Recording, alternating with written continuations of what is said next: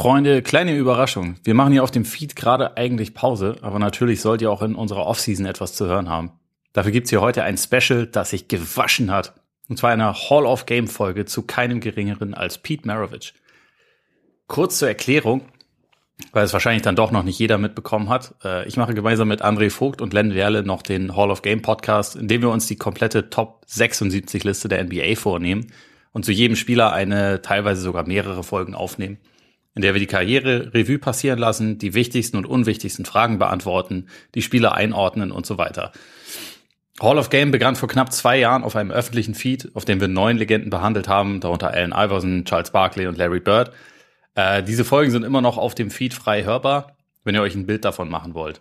Wir hatten uns damals dann entschieden, dass wir auf Abonnentenbasis weitermachen, einfach weil wir ultra viel Zeit und Aufwand in dieses Projekt gesteckt haben und es sich zumindest ein bisschen lohnen sollte. Äh, wir sind seither mit Hall of Game bei Steady und haben dort mittlerweile um die 750 Hörer, sind also ziemlich exklusiv unterwegs, aber es wächst. Vielleicht können wir auch jemanden von euch überzeugen, die drei Euro monatlich zu investieren. Uns macht das Ganze auf jeden Fall weiter mega Spaß und wir sind sehr motiviert, die Liste weiter zu vervollständigen. Und jetzt habe ich aber auch genug geredet, beziehungsweise ihr hört mich dann ja gleich sowieso wieder. Viel Spaß mit der Hall of Game Folge über Pete Maravich, eine der spannendsten und gleichzeitig tragischsten Figuren der NBA-Geschichte. Reingehauen. My dad would come home from practice. He would shoot every day. I'd be by the window watching him. I'd try to go out and shoot with him, but he would just tell me, uh, "You're too young. You can't reach the goal." I'd go back in, sometimes crying or whatever. One day, my mother said, "Go out to him, Pete. Let, us try it one more time." I said, "Oh, he won't. He won't let me shoot." Said, "Well, go out one more time."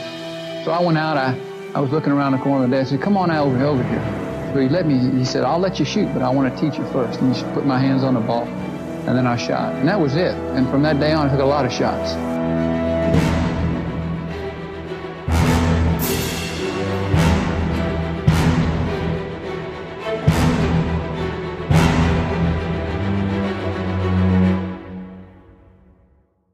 Herzlich willkommen zu Hall of Game. Mein Name ist Ole Freaks. Mit mir hier sind Len Werle und André Vogt und wir sprechen mal wieder über die größten Basketballspieler der Geschichte. Heute Pete Maravich. Pistol Pete verbrachte zehn Jahre in der NBA. Sein Steckbrief, fünfmal All-Star, viermal All-NBA, zweimal First Team, Scoring Champion in der Saison 1976-77, Karrierepunkte 24,2 pro Spiel, Platz 21 All-Time in der NBA, sein Dreijahres-Peak waren 28 Punkte, 5 Rebounds und 6 Assists im Schnitt. Sein College-Punkteschnitt gehört hier ausnahmsweise erwähnt, weil 44 pro Spiel über vier Jahre. All-Time Scoring Leader in Division One. Wird wahrscheinlich auch noch eine Weile so bleiben. Und Jersey retired bei drei Franchises. Teil von Top 50 und Top 75 Teams der NBA-Geschichte. Die großen Innovatoren sind selten die Leute, die zufrieden wirken. Das ist wohl auch kein Zufall. Wer sich in seiner Situation wohlfühlt, wird ja in der Regel weniger Antrieb verspüren, etwas daran zu ändern oder gar eine Idee zu entwickeln, welche Normen auf den Kopf stellt. Es ist kein Gesetz, aber ziemlich häufig gehen eine gewisse Unzufriedenheit und Kreativität miteinander Hand in Hand. Pete Maravich ist für dieses Phänomen vielleicht das Paradebeispiel schlechthin in der NBA-Geschichte. Er vereinte Genie und Wahnsinn. Selten passte dieses Klischee so gut auf einen Spieler. Er brach mit nahezu allen Konventionen, brachte Flair in ein Spiel, das vor ihm noch brav, bieder und nach strengem Regelwerk gespielt wurde. Die Grundlage dafür legte sein Vater Press, der als Basketball-Fanatiker und enorm strenger Coach nie einen Schützling härter trainierte als seinen eigenen Sohn. Der aus Pete den perfekten Spieler formen wollte und es in gewisser Weise auch schaffte. Der dabei allerdings auch Opfer verlangte, die den Sohn in seinem kurzen Leben nie wirklich loslassen sollten. Maravich äh, Junior verinnerlichte von Kindesbeinen an jeden Drill seines Vaters seine Fundamentals waren perfekt, weil er jeden Tag bis zu zehn Stunden in der Halle stand und auch dann weiter dribbelte, wenn er im Kino saß. Er dribbelte aus fahrenden Autos. Er dribbelte mit verbundenen Augen im Keller. Das sind alles keine Übertreibungen, das ist wirklich passiert. Diese Drills waren letztendlich aber nur ein Mittel zum Zweck. Sie bildeten die Basis, um zu experimentieren. Pete wollte nicht sauber oder brav spielen, er wollte begeistern. Mit dem Ball in der Hand war er selbstbewusst. Basketball war für den notorisch schüchternen und sozial unterentwickelten Maravich das Ventil, um mit Menschen in Kontakt zu treten und sich selbst auszuleben. Und wie er das tat. Maravich erfand in nahezu jedem Spiel neue Würfe, Pässe und Dribblings, welche noch Jahrzehnte später längst nicht jeder Spieler beherrscht, die damals aber wie von einem anderen Planeten wirkten. Er stellte am College reihenweise Punkterekorde auf, die teilweise heute noch stehen, und war lange vor seinem ersten Profispiel ein Phänomen. Er war auch in der NBA ein Scoring Champion und legte schon als Rookie über 23 Punkte im Schnitt auf. Er schenkte den legendären Knicks 68 Punkte ein und er hätte auch 70 geknackt, wenn er nicht zwei Offensivfouls im letzten Viertel bekommen hätte, die keine waren. Dabei waren Zahlen sowieso nicht das, was Maravich ausmachten. Und der Teamerfolg war es auch nicht, im Gegenteil. Davon gab es ohnehin nicht viel. Als Star gewann Maravich nie eine Playoff-Serie. Es war vielmehr das Verrückte, das Kreative, das Inspirierende, was ihn unsterblich machte. Maravich war der Originator von Showtime, wenn man Magic Johnson fragt, und der sollte es ja wissen. Er lebte das Spiel bis zu seinem letzten Atemzug. Leider ist das wörtlich zu nehmen. Pistol, äh, Pistol Pete starb mit nur 40 Jahren bei einem Pickup-Spiel. Er konnte selbst nicht mehr sehen, welche Wege das Spiel einschlagen sollte, das er selbst von seinen Fesseln befreit hatte. Jungs, frohes Neues erstmal. Schön, dass wir es mal oh. wieder schaffen. Ähm, wir haben uns mal wieder ein sehr unkompliziertes Thema auch ausgesucht äh, für, für die erste Folge von 2023. Pete Maravich. Dre, räumen wir es gleich aus dem Weg. Wie war das damals am College gegen ihn zu spielen? ah, ich weiß noch, äh, damals LSU, äh, er, ich, ich bei Mississippi State. Das, das waren schon, das waren Battles, aber Er war ein guter Mann. Er war ein guter Mann, das sage ich euch. Der Süden hat gebrodelt, oder? Ja, Mann. Ey, damals alle in Flanellhemden, alle mit Trucker Caps. Das, das waren gute Zeiten, einfache Zeiten, aber auch gute Zeiten, ja. Len, was ist bei dir so das Erste, woran du denken musst, wenn es um, wenn's um Pete Maravich geht? Ja, unabhängig von den legendären Battles der zwei White Hopes aus dem Süden, ähm, natürlich primär an den College, äh, College Scoring Record, der eigentlich immer und auch oft wieder jedes Jahr zum spätestens zum March Madness äh, aufgerollt wird. Ähm, ist auch wahrscheinlich ein Rekord für die Ewigkeit mittlerweile mit äh, One-and-Done-Playern, die es in die NBA schaffen. Ähm, und was mir auch immer noch als allererstes einfällt, ist die tragische Geschichte, wie er eigentlich im Endeffekt seinen eigenen Tod richtig vorhergesagt hat, 10, 14 Jahre zuvor. Er hatte, glaube ich, gesagt, er will nicht zehn Jahre in der NBA spielen und dann mit 40 tot umfallen und beides genau. ist genauso eingetroffen. Ne? Das ja, das hat er tatsächlich 14 Jahre zuvor gesagt in einem Interview mit der Beaver County Times, also 1974. I don't want to play 10 years in the NBA and die of a heart attack at age 40. Gut, aber ich, ich meine, ich will nicht, will nicht vorwegnehmen, aber der hätte vielleicht auch, auch nicht so leben sollen, wie er gelebt hat. Ne? Aber gut, da kommen wir sicher nachher auch drauf äh, zu sprechen, warum er dann auch äh, eigentlich mehr Jahre bekommen hatte, als er eigentlich hätte bekommen sollen, wenn man ehrlich ist, aus rein medizinischer ja. Sicht. Aber wie gesagt, das ist ein anderes Thema, da kommen wir ja sicher gleich zu. Ja, diese, diese ganze Geschichte von ihm ist ja irgendwie von so, von so Kuriositäten und, und wirren Vorhersagen geprägt. Das ganze Leben ist irgendwie unfassbar, unfassbar schräg. Also ich, ich habe jetzt in der, in der Vorbereitung nochmal diese Biografie Pistol gelesen, die, die Mark Kriegel geschrieben hatte. Irgendwie Ah, Len zeigt sie auch gerade hoch. Ich auch. Das, irgendwie, je mehr ich über ihn lese und je mehr ich so über ihn gehört habe, habe ich so den Eindruck, dass das eine der tragischen Figuren eigentlich der Liga-Geschichte ist. Also auch jemand, der, obwohl er so eine Legende ist und obwohl der Name irgendwie mit einer gewissen Ehrfurcht verbunden ist, mir tat er in erster Linie leid. Könnt, könnt ihr nachvollziehen, was ich meine? 100 Prozent. Äh, ich habe auch im, im Vorlauf äh, drüber nachgedacht, weil wir ja schon einige düstere Episoden hatten, habe ich gedacht, eigentlich ist das die tragischste Figur, auch schlimmer als äh, Jerry West zum Beispiel, bei dem es ja auch ziemlich düster war. Ähm, Jerry West hat immerhin den Vorteil, dass er noch lebt ähm, und und äh, in seinem Na Nachleben quasi erfolgreich. Ja, aber die Geschichte, ich glaube, und da kann man äh, die ganzen Maravichs rein mit einbeziehen. Also das ist ja nicht nur bei, bei Pete der Fall, sondern das fängt bei Press an, hört bei seiner Mutter, geht's weiter. Das ist ja im Endeffekt die ganze Familiengeschichte, die eigentlich von, von Tragik durchzogen ist ähm, und Unwägbarkeiten auf dem Weg hatte, die ja für, für mehr als ein Leben reichen bei fast jedem der Familienmitglieder. Also das ist schon echt, echt eine, eine harte Nummer. Ähm, Im Endeffekt ja eine Geschichte einer Familie, die höchst äh, wahrscheinlich zum Großteil aus depressiven Alkoholikern bestand. Ähm, ja, und deshalb auf jeden Fall, ich stimme dir dazu. Für mich vielleicht sogar die tragischste Figur, die wir bislang behandelt haben oder auch die traurigste.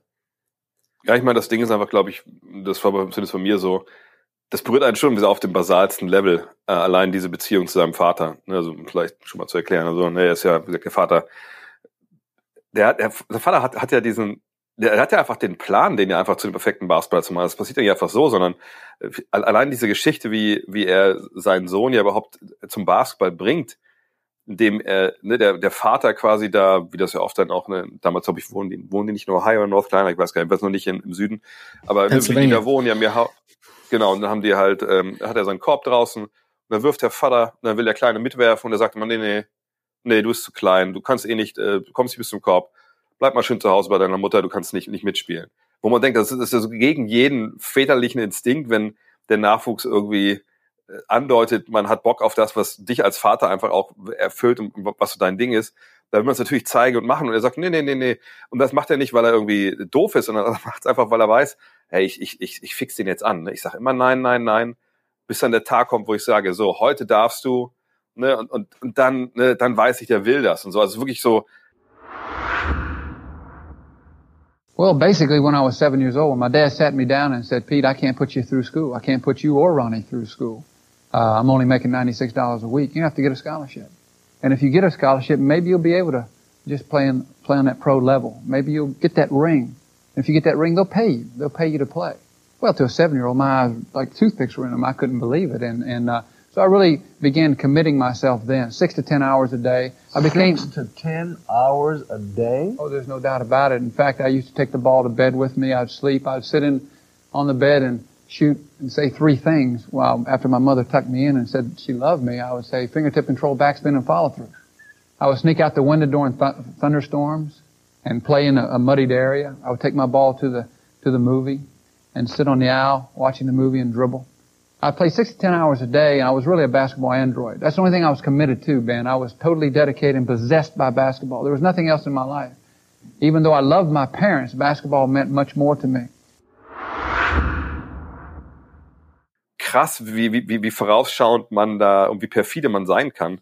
Und dann einfach, dass, dass daraus natürlich so eine, so eine Abhängigkeit entsteht, dass äh, der Sohn, jetzt kommen wir schon wieder voll ins Küchepsychologische, aber dass der Sohn dann, glaube ich, Zeit seines Lebens eigentlich von dem Vater Bestätigung will und, dem zeigen will, hey, ich mache das, wie du es mir erklärt hast, ne, mache ich das gut, ne, bist du stolz auf mich? Das ist ja dann auch so ein Thema, was sich halt quasi durch die ganze Karriere, auch ja dann danach noch, als er seinen Vater ja dann mitnimmt in diese Basketball-Camps, die zusammen machen und so, durchzieht. Und ich glaube, das ist so vielleicht auch so die, die Tragik, mit der wir alle was anfangen können, dass man einfach so, so dem Vater genügen will, dem Vater zeigen will, hey, guck mal.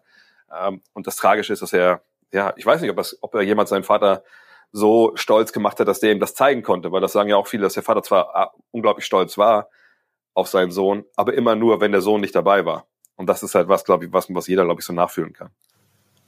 Das stimmt.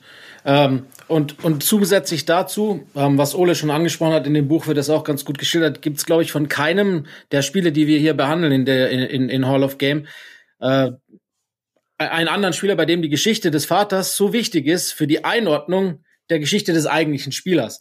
Ähm, weil ohne Press kein Pete oder zumindest nicht in der Art und Weise und, und die Karriere verläuft im Endeffekt, wie du es ja schon gesagt hast, äh, zum Großteil, zumindest bis zur NBA, so wie, wie sein Papa sich das halt äh, ausgedacht hat.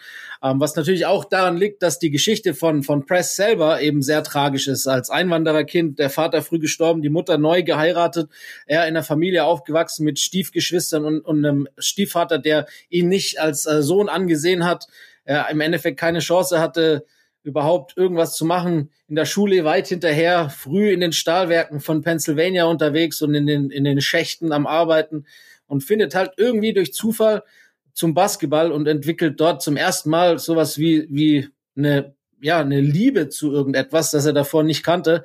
Und äh, im Endeffekt wird er schon eher eine Legende in Pennsylvania im Basketball, dann hinten raus noch in seiner, in seiner älteren Jugend und schwört sich halt dann, wenn er ein Kind, dass er quasi seinen Sohn die Möglichkeit gibt, die er nie hatte, diesen Sport, den er eigentlich auch so arg liebt, von Anfang an spielen zu dürfen und zu lieben. Und äh, legt natürlich damit auch die Messlatte für sich und für Pete so hoch. Ich habe dazu noch ein, ein gutes äh, Zitat und zwar Gene Ward hat das gesagt, äh, Journalist von der Daily News. Und zwar im Zuge des äh, der Draft, in der Pistol Pete dann zu den Hawks gedraftet wurde. Ähm, da hat er gesagt vor, der, vor der Draft, ist, er ist ein Perfektionist, der niemals die Perfektion erreichen wird. Er setzt sich selbst die Messlatte viel zu hoch, doch niemand, weder er selbst noch jemand anders, wird seine Ziele jemals erreichen können. Dabei ist er vor allem eins, ein Innovator. Und äh, ja, dieses Zitat war vor seinem ersten NBA-Spiel und das sollte sich auf jeden Fall bestätigen.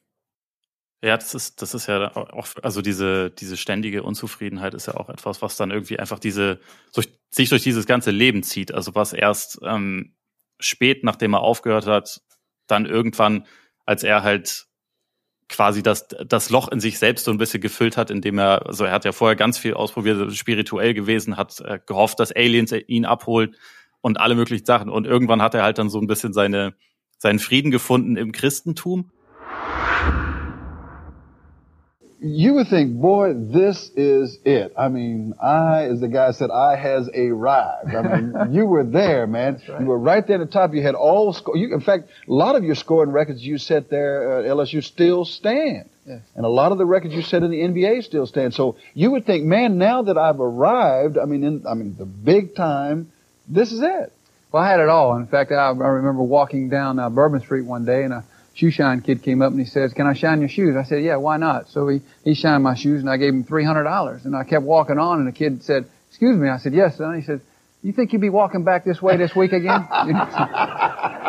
so uh, really, I did. Uh, I really did have it. Uh, what I thought was all. I had all the success, all the fame, all the popularity. I was on Sports Illustrated cover four or five times, and uh, had everything I, I dreamed of. You see, from very early age, Ben, I thought that if I could just get that success and and sit by my pool, twinkle my toes in the water and hold my little drink, everything would just work out fantastic. But I did that at the end of a very long career, a very hard, difficult career, uh, that uh, very uh, uh great amount of stress and distress, and it just wasn't true.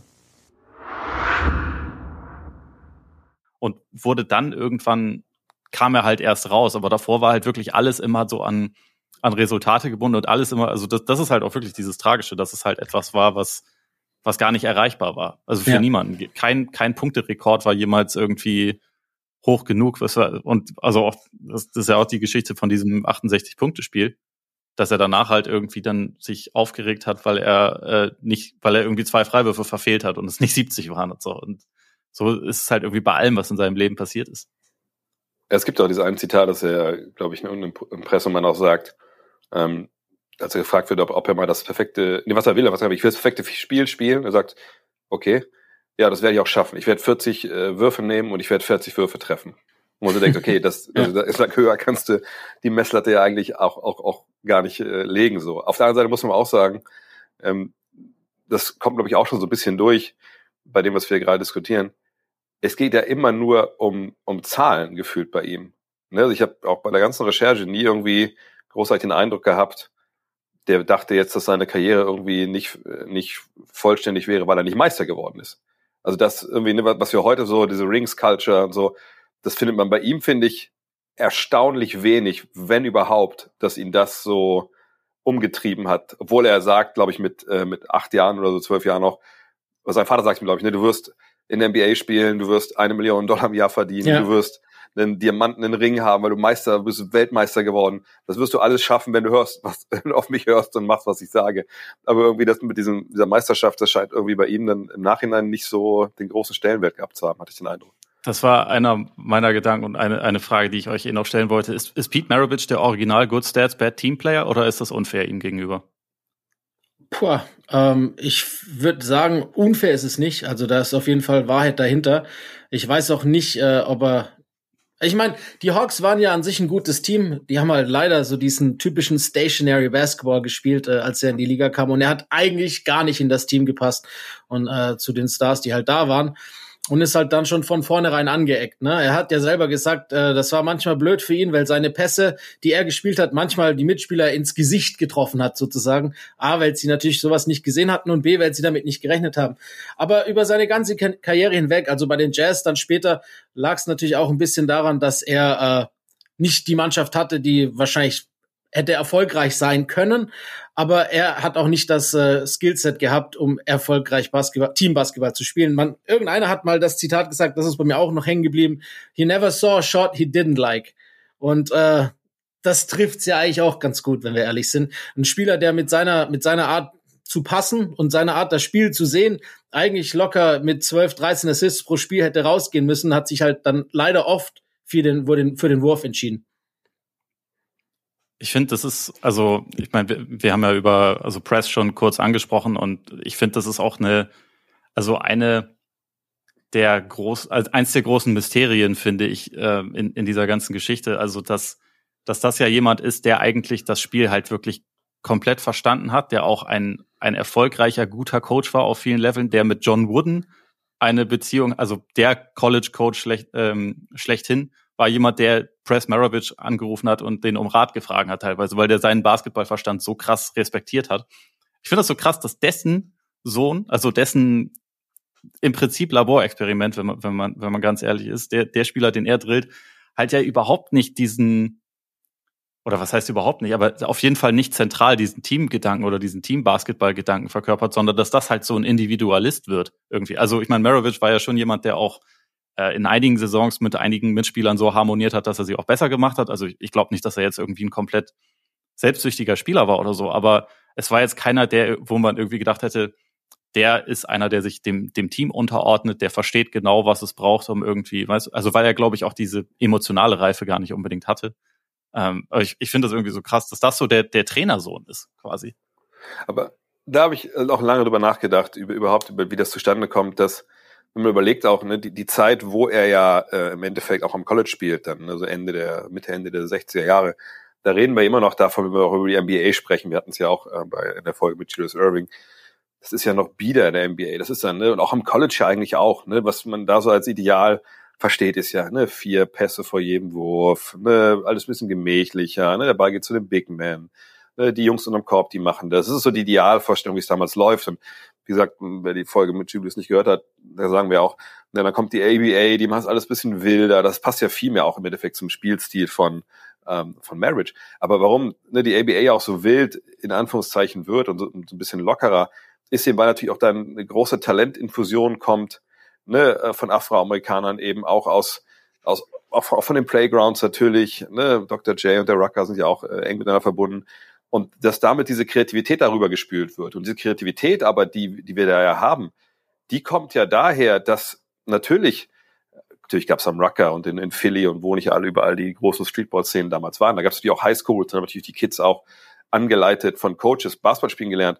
Aber dann haben sie ja, wenn sie dann ihre Fesseln ablegen konnten, dann sind sie auf dem Freiplatz und dann haben sie ja dann experimentiert und gemacht und getan.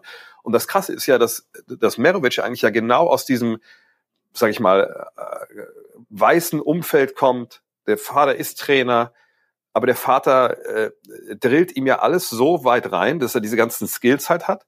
Und so wie ich es halt lese, ist es halt, das gibt es auch in einer Doku, das Zitat, dass das Vieh ja irgendwann langweilig wird. Ne?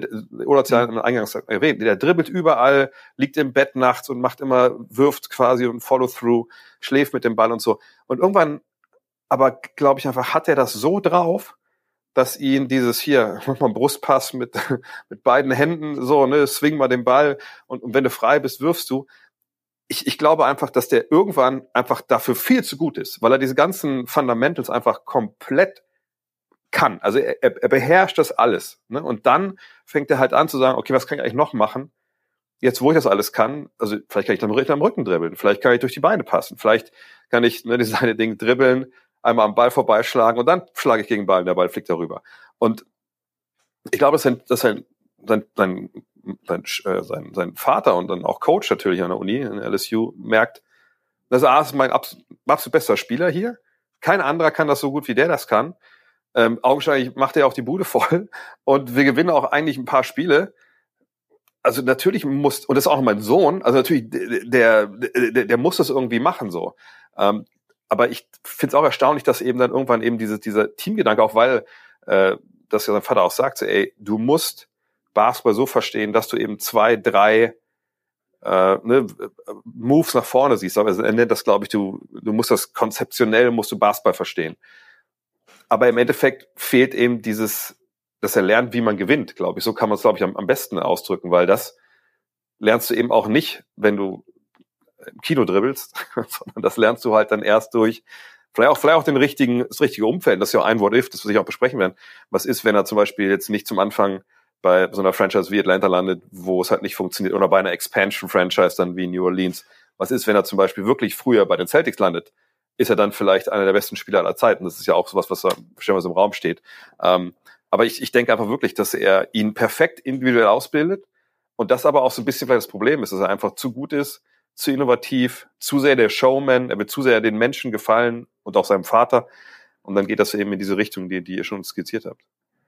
Ja, und, und zusätzlich kommt vielleicht auch noch dann der Fakt, dass äh, gerade, ich meine, jeder Spieler, der an, äh, sag mal mal, Division One NCAA spielt, war ein Star an seiner Highschool. Ähm, und äh, dass natürlich dann nicht jeder dort auch ein Star sein kann, ist ja klar. Und meistens werden halt dann Spieler, die, die quasi die Könige auf der Highschool wären, äh, im College ein bisschen geschliffen.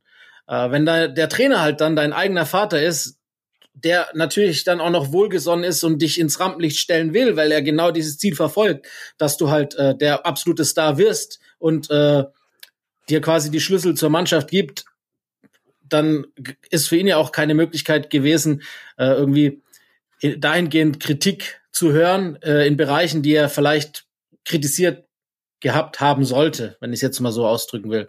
Äh, ich denke, dass das auch noch eine, eine Rolle spielen könnte. Aber zusätzlich zu dem hast du ja schon recht, wenn du mal, wenn man sich mal guckt, man darf nicht vergessen, in der Zeit, in der Pistol Pete 44 Punkte geaveraged hat, sind die College-Spiele zum Teil mit 60, 65 Punkten ausgegangen. Also das ist nicht ein Anteil wie von heute, dass es ein Drittel der Punkte wäre, sondern es war halt einfach zwei Drittel der Punkte, die er alleine gemacht hat. Und ähm, dazu kommt ja auch noch, dass, dass, dass das Spiel damals noch ohne Dreierlinie gespielt wurde. Und, und ohne äh, Shotclock. Und ohne Shotclock. Und ich glaube, äh, einer von den LSU-Coaches hat laut Dale Brown, genau, hat äh, angeblich überliefert jeden Wurf, den, den Pete genommen hat, aufgeschrieben und auch die, die Würfe dann quasi hinter der Dreierlinie äh, notiert, die dann noch nicht da war. Und äh, angeblich wäre sein Average bei 57 Punkten pro Spiel gewesen, weil er zwölf Dreier pro Spiel genommen hat. Ähm, wenn, wenn die Dreilinie schon da gewesen wäre. Ich meine, gut, das ist natürlich eine hinlängliche Diskussion, weil andere Verteidigung ist ja auch klar und so weiter. Aber, aber trotz alledem zeigt das hier nur, also das eine zeigt, dass, dass halt Pete vielleicht nicht die Kritik erfahren hat, die er hätte erfahren sollen, weil halt der Trainer sein Vater war und er ihn schon so früh und so viel kritisiert hatte, dass er im College gar keine Möglichkeit mehr hatte einzugreifen. Und B, dass halt äh, der Moment, an dem Pete vielleicht am College war, bei LSU, dahingehend dann vielleicht auch gar keine Grund, gar kein Grund für jemals eine Kritik gewesen wäre, weil wenn du 44 Punkte auflegst bei 60 im Schnitt von deiner Mannschaft, ist halt vielleicht auch keine Kritik äh, zu äußern. Das ist genauso diese, diese Diskrepanz, wo wahrscheinlich echt schwierig ist äh, zu sagen, hätte, wenn und wäre. Ne? Man darf eines auch nicht vergessen, sorry, aber, aber ähm, da kommt jetzt meine geografische Spezialkenntnisse als Südstaaten, College-Spieler mit noch ein Spiel. es ist ja so, dass die LSU ist ja die Louisiana State University und Football. Pro, pro, pro sieben Zuschauer genau wissen vielleicht, das, das, das ist halt eine Footballschule, so und das ist ein Footballstaat. Ne, Basketball war da, also wahrscheinlich auch wirklich vor Pete Maravich. Das lief halt so ein bisschen nebenher mit. Sprich, ne, LSU natürlich eine große Uni, aber als ne, die beiden Maraviches da aufschlagen, ist es nur auch nicht so, dass äh, die da hinkommen, das ist eine geile Truppe und die recruiten jedes Jahr echt, echt gute Leute, ähm, sondern ne, da kommt dann Peter hin, darf ja als Freshman gar nicht bei der War City mitspielen, macht ja als Freshman sofort schon 43,6 Punkte oder so pro Spiel. Dann kommt er im Jahr drauf ja da rein, macht direkt auch wieder 40. Also du musst, also, also das war ja auch keine Mannschaft, wo er sich er hätte unterordnen müssen oder können. Und wenn du dann natürlich sofort so explodierst, wie willst du dem auch, welche Argumente hast du dem zu sagen, na, wir müssen das ein bisschen anders angehen. so, ne? Also wenn das keine gute Mannschaft ist neben ihm, er einfach so viel besser ist als der Rest vielleicht sogar der, der ganzen NCAA-Welt zu einem Zeitpunkt und er halt dann auch eine, eine, Schule transformiert, eine Uni, die sonst mit Basketball eigentlich gar nicht viel zu tun haben wollte. Also das ist, glaube ich, so in der Beziehung dann schon der perfekte Sturm gewesen. Ja, ich glaube auch. Ich, ich, also ich meine, es, es gibt ja auch so den bisschen den äh, Kontrast mit äh, Individualismus und und ähm, also jetzt irgendwie selbstsüchtigem Spiel. Also ich meinte auch eher ähm, dass, dass ich halt irgendwie mein Eindruck so ein bisschen war, dadurch, dass sein, seine Kindheit quasi so streng war und er irgendwie so viel gedrillt wurde, dass halt, glaube ich, diese, diese Kreativität auf dem Basketballfeld einerseits so ein bisschen so seine Form von Rebellion war, weil was eine andere Art von Rebellion, ich meine, jedes Kind macht das ja irgendwie. Und das war halt letztendlich das, was da, glaube ich, möglich war, weil alles andere, ich meine, sein, sein Vater hat ihm gedroht, dass er ihn abknallt, wenn er, wenn er ihn mal mit einem Bier erwischt und so. Also es war schon sehr streng. Und ich, ich hatte auch ähm, den Eindruck, also gerade so, wie er beschrieben wurde, auch im im Umgang irgendwie mit, mit anderen Leuten, also wie schüchtern er war, dass er eigentlich immer auf seine Schuhe geguckt hat und irgendwie sich immer so unwohl gefühlt hat, dass das halt irgendwie so ein bisschen seine Art war, überhaupt eh, ja eine Persönlichkeit zu entwickeln. Also das halt irgendwie alles, was bei, äh, also in einer etwas gesünderen Situation halt irgendwie in mehrere Bereiche des Lebens fließt, ist halt bei ihm einfach in diese in, in, nur da reingeflossen, weil er halt da auch die Möglichkeit hatte, also wie ich das, das in dem Essay auch geschrieben hatte, mit Leuten so ein bisschen in Kontakt zu treten, sie zu beeindrucken, sie zu begeistern und irgendwie sich, also ja, se seine Persönlichkeit zu zeigen. Das ist natürlich auch alles ein bisschen äh, hobbypsychologisch angehaucht, aber äh, ihr wisst, was ich meine. Aber also, wenn wir eh schon dabei sind, für mich ist eins der ersten großen What-Ifs eigentlich, wie es gewesen wäre, wenn er halt nicht zu LSU gegangen wäre. Weil eigentlich der, der Plan ursprünglich war, zu äh, West Virginia zu gehen, weil er auf den eben schon äh, angesprochenen Jerry West folgen wollte so ein bisschen, weil es halt so sein, sein Idol war, was auch interessant ist, weil Jerry West halt Mr. Fundamentals war. Aber ähm, was meint ihr, hätte das, hätte das mit ihm angestellt, wenn er, wenn er wirklich dorthin gegangen wäre und ne, wenn nicht relativ kurzfristig Press diesen Job in LSU bekommen hätte und ihn dann halt dorthin gezogen hätte? Ja, die Frage ist so ein bisschen für mich bei ihm, ähm, weil er ist ja einfach ein wahnsinnig guter Spieler. Das hätte sich ja nicht geändert, ob er jetzt sein, sein Vater da Trainer ist oder nicht. Aber er hat sicherlich auch natürlich als Freshman hätte er da auch nicht spielen dürfen in der Varsity. Von daher wäre er wahrscheinlich, hätte er mit Freshman-Teams der Gegner genau das gleiche gemacht, wie wahrscheinlich, was er da mit LSU gemacht hat. Aber ich, ich frage mich halt, ob er, ob das wirklich dann auch nur gut ist, wenn er jetzt zum Beispiel einen anderen Trainer hat, ne, der ein paar andere Ideen hat ähm, und ihn dann vielleicht so ein bisschen mehr Richtung Team erziehen will, obwohl ich gar nicht weiß, wäre das denn positiv? Also ich meine, er, er ist ja die überragende Figur dieser, dieser, dieser, dieser Zeit im College Basketball. Er ist wahrscheinlich das, was, äh, was Dr. J für die ABA ist, ist er im Endeffekt für die NCAA in dem Zeitpunkt. Also der absolute Superstar, ne, den alle spielen sehen wollen. Ist er der erfolgreichste Spieler natürlich nicht, aber er ist eben ne, einfach ein Typ, der, wo die Leute wissen, hey, du, du musst den gesehen haben. Ne? Also ich glaube, bei äh, Bill Simmons schreibt das ja auch im Book of Basketball, dass sein Vater ihm erzählt, dass eine Sonntags irgendwie läuft immer ein äh, NCAA-Spiel äh, im nationalen TV und er sagt, wir haben gebetet, dass da LSU halt läuft, weil wir alle den Typen sehen wollten. Ähm, und in West Virginia sicherlich bessere Mitspieler. Vielleicht hat das den Effekt, dass er dann merkt, hey, ne, ich, ich kann mehr vertrauen, ich kann mehr verteilen. Vielleicht, wenn der Vater fehlt, äh, ist so dieses ich muss dem ja irgendwie äh, gefallen oder ne, vielleicht fällt das weg. Aber ich weiß gar nicht, ob es so viel im Endeffekt ändert, weil die Art und Weise, wie er spielt, vielleicht hätte es sogar geschadet im Endeffekt, wenn er da dann künstlich dieses System, was ich schon beschrieben habe, hey, vier Pässe vor jedem Wurf, der wird dribbelt nicht hinterm Rücken, wenn man ihm das bisschen versucht rauszuschleifen, vielleicht ist er dann einfach auch irgendwann immer noch ein guter Spieler, aber nicht unbedingt besser, auch wenn er vielleicht dann besser in so ein Teamsystem reinpasst. Ich glaube, da hätte ihm der, der Spielstil von West Virginia zu der damaligen Zeit noch ein bisschen entgegengekommen, weil sie eine der progressivsten Programme waren der damaligen Zeit und äh, gerade was Offensive betrifft, etwas äh, mehr Pace, nenne ich es jetzt mal, hatten als äh, in der damaligen Situation, natürlich außerhalb von LSU. Aber äh, ich, ich kann auch, ich verstehe schon auch, was du meinst. Ich kann auch mir auch verstehen, dass, äh, kann auch mir vorstellen, dass es dann im Endeffekt vielleicht äh, für seinen Spielstil oder für seine Entwicklung auch äh, gar nicht unbedingt von Vorteil gewesen wäre. Ähm, dieser eine Effekt, ich meine, du hast schon angesprochen, der hätte nämlich auch das erste Jahr dort nicht spielen dürfen und dann hätte er ja genau das gleiche veranstaltet gegen andere Freshmans, als äh, da, genau wie das er auch in, in LSU dann gemacht hat.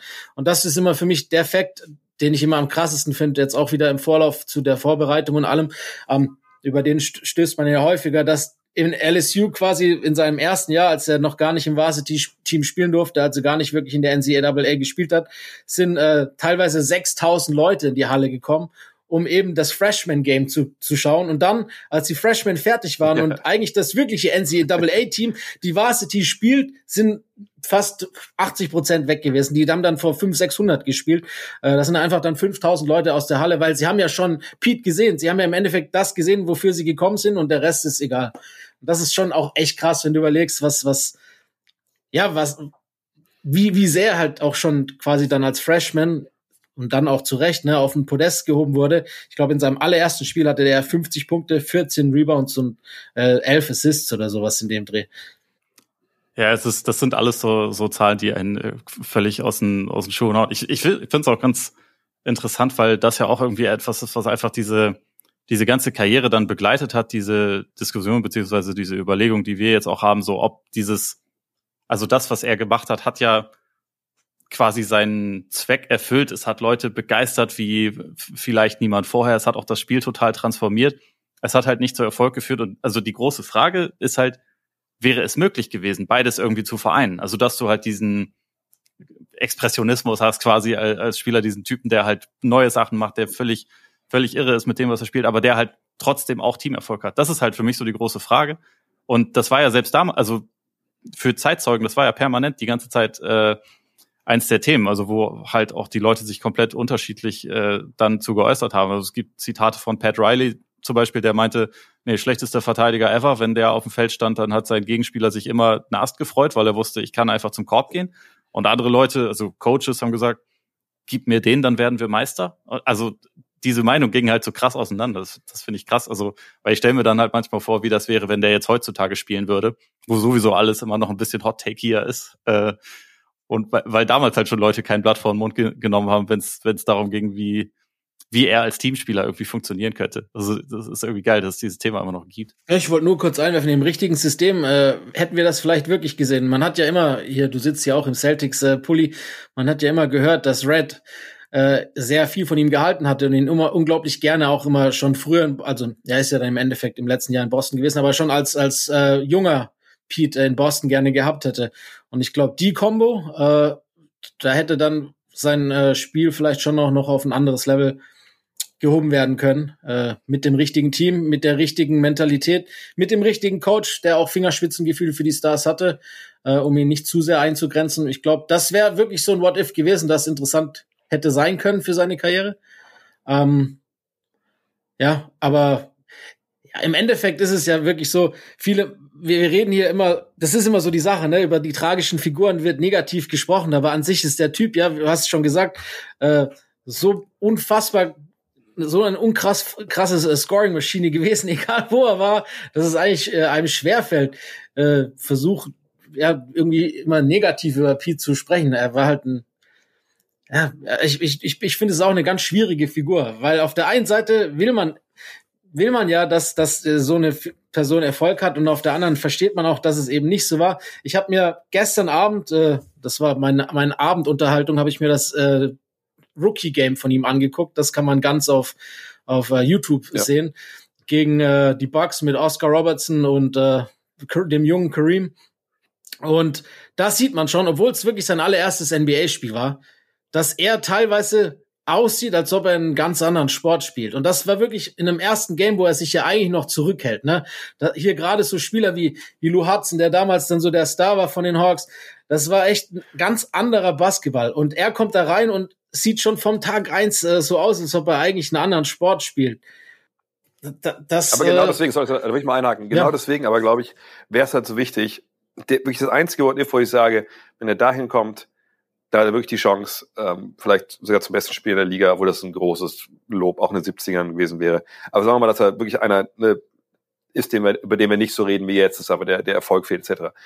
Ist, wäre wirklich die Celtics gewesen. Weil ich glaube, wenn du den Jungen mit der Vorgeschichte, mit den Skills, die er hat, mit dem Selbstverständnis, was er hat, wenn du den ähm, in, eine, in ein Teamsystem reingießen willst, dass er wirklich Winning Basketball spielt, dann brauchst du halt den Trainer, wie Auerbach einer war, der über jeden Zweifel haben war. Ich glaube, wenn du auf den nicht gehört hast, dann, dann konnte dir auch eh keiner mehr helfen, egal wer du bist. Der Einzige, über den Press Maravich nicht gesagt hätte, da weiß ich es besser, vielleicht. genau. Und, aber, und auf der anderen Seite, aber natürlich ähm, die Mannschaft, wo eben auch klar ist, okay, also denen kannst du auch nichts erzählen. So, die haben seit den 60ern gefühlt jede Meisterschaft gewonnen. Ne, äh, es ist schön, dass du hier echt geiler Zocker bist, aber pass mal auf, wir haben auch ein paar Sachen, die wir dir beibringen können. Und dann kommt dieses ne, Game recognizes Game einfach ins Spiel, was Sinn des Wortes. Und dann, glaube ich, kannst du ihm also das Beste aus ihm machen, weil er dann zum einen natürlich versteht, okay, hier sind Leute rechts und links neben mir, die auch wissen, wo der Korb hängt. Ich habe aber noch mal ein paar Skills, die die vielleicht nicht haben. Und das verstehen die ja auch und dann befruchtet sich das alles ähm, gegenseitig. Und das ist halt schade. Das allerdings gut, ne, das, das ist nun mal, ne, das kann man sich auch nicht aussuchen, ist kein Wunschkonzert. Ähm, aber wenn er vielleicht auch nicht als Rookie, sondern vielleicht dann, ne, wenn das da bei den Hawks dann in die Binsen geht, wenn er nicht nach New Orleans getradet wird, wollen ja, also nach der Aussage damals von, äh, glaube ich, von der Presse, die, es gibt einen Doku, wo, die, wo jemand sagt, naja, wir wollten den traden, aber es wollte ihn aber auch keiner haben. So, die traden ihn ja auch für wirklich für, nur für Draftpicks im Endeffekt dann äh, nach New Orleans. Also fragt man sich auch ein bisschen, warum wollten die Celtics ihn da nicht mehr haben? Aber vielleicht waren auch zu viele Red Flags mittlerweile dann hochgegangen, sind da vielleicht hochgegangen. Aber wie gesagt, das ist das Wort, wo ich denke, wenn das anders läuft, dann, dann reden wir heute auch relativ anders über, über Pete Maravich. Zumal Red ja auch äh, Zumal Red ja auch aufgeschlossen war für so eine Art. Ne? Man hat ja später bei diesen ganzen Red-on-Roundball-Dinger, äh, Roundball-Serien äh, ja oft äh, die beiden zusammen gesehen. Ob das jetzt hier dieser Deceptive Pass oder sonstige Sachen ist, äh, da war ja Red dann auch immer schon sehr beeindruckt von der von der Fähigkeit und der Kunst von äh, von Pete. Übrigens zu dem Trade noch äh, hat äh, Pistol anscheinend dann selber, als er erfahren hat äh, vom Front Office, für wen er getradet oder für was er getradet wurde, selber äh, dann gesagt, er, äh, und das ist alles. Also er, er war selber nicht zufrieden mit der mit dem Gegenwert, der für ihn kam. Ja, das ist halt da, da kam halt, also mit den, mit den Red Flags, was Trey schon gesagt hat, da kam halt irgendwie bei ihm echt viel zusammen. Ne? Also er war ja äh, häufig irgendwie verletzt oder angeschlagen, hatte immer wieder irgendwelche komplizierteren Geschichten, also mit denen er teilweise auch gespielt hat, aber die ihn dann schon auch irgendwie manchmal eingeschränkt haben. Sein Gewicht ging ja sehr krass rauf und runter. Teilweise sah er einfach unfassbar dürr aus und nicht wie jemand, der professionell Sport machen sollte. Also man hat ja später auch erfahren, dass das auch Gründe dafür gab, aber ähm, es kam halt die Sachen. Es kam dazu, dass sich natürlich auch in der Liga rumgesprochen hat, dass der viel getrunken hat, ähm, was, was halt auch ein Thema war und dass er halt einen der größten Verträge der Liga auch hatte. Also ich, ich glaube, das war dann schon relativ schnell, dass man halt dachte, okay, super Talent, dem schauen wir gerne zu. Das ist also es gibt niemanden, der so spektakulär ist, aber wenn wir jetzt gewinnen wollen, ist es vielleicht nicht der Spieler, den wir uns hier irgendwie reinholen wollen. Also Glaubt ihr, dass auch der Faktor Neid dann gerade bei sowas wie bei den Hawks jetzt eine Rolle gespielt hat, dass auf einmal ein Rookie kommt als Nummer 3 Pick, verdient, ich glaube, 1,8 Millionen hat er damals. Das war für vier, fünf Monate, glaube ich, der höchst dotierteste Vertrag in der Sportgeschichte Amerikas. Äh, als, als Rookie kommt da rein mit, äh, mit Bellamy und Hudson, so im Endeffekt Stars im, im Team, die äh, weniger verdienen als er und dann auf einmal halt äh, zusätzlich zu der sagen wir mal, neuen und äh, anderen Art und Weise zu spielen, plus er als Weiser im Süden, äh, dass das halt einfach auch viel mit Neid zu tun hatte? Ja, na klar. Ich meine, da kommt, sag, ich, ich will es unbedingt mal nicht Neid nur nennen, aber überleg mal, ich meine, wenn du wo arbeitest und äh, machst da einen ganz guten Job und dann kommt einfach mal einer von ganz woanders, der sicherlich auch seinen guten Job macht, aber der TA dann dir auch Würfe und alles wegnimmt, ähm, damit auch durch deine Grundlage, der direkt besser bezahlt wird, äh, und muss man auch sagen, sind wir ehrlich, dann relativ schnell auch, das sehen die Mitspieler ja als erstes, nicht den solidesten Lebenswandel hatten. Gut, hatten die anderen den früher, weiß man nicht. Da wurde ja generell, glaube ich, relativ viel gesoffen in der Zeit. Aber wenn du dann merkst, ey, der säuft viel und bummst auch eine ganze Menge, was man auch so lesen und hören konnte in der Zeit. Und dann ne, ist vielleicht auch nicht der effizienteste Spieler und er nimmt dir auch ne, deine Spielanteile weg und, und dann kommt dann einfach viel zusammen und dann da muss man ja auch sagen, wir sehen heute natürlich auch nur die Highlights. Das heißt nur, aber wir sehen die Highlights, wir sehen, was er natürlich da geil gemacht hat.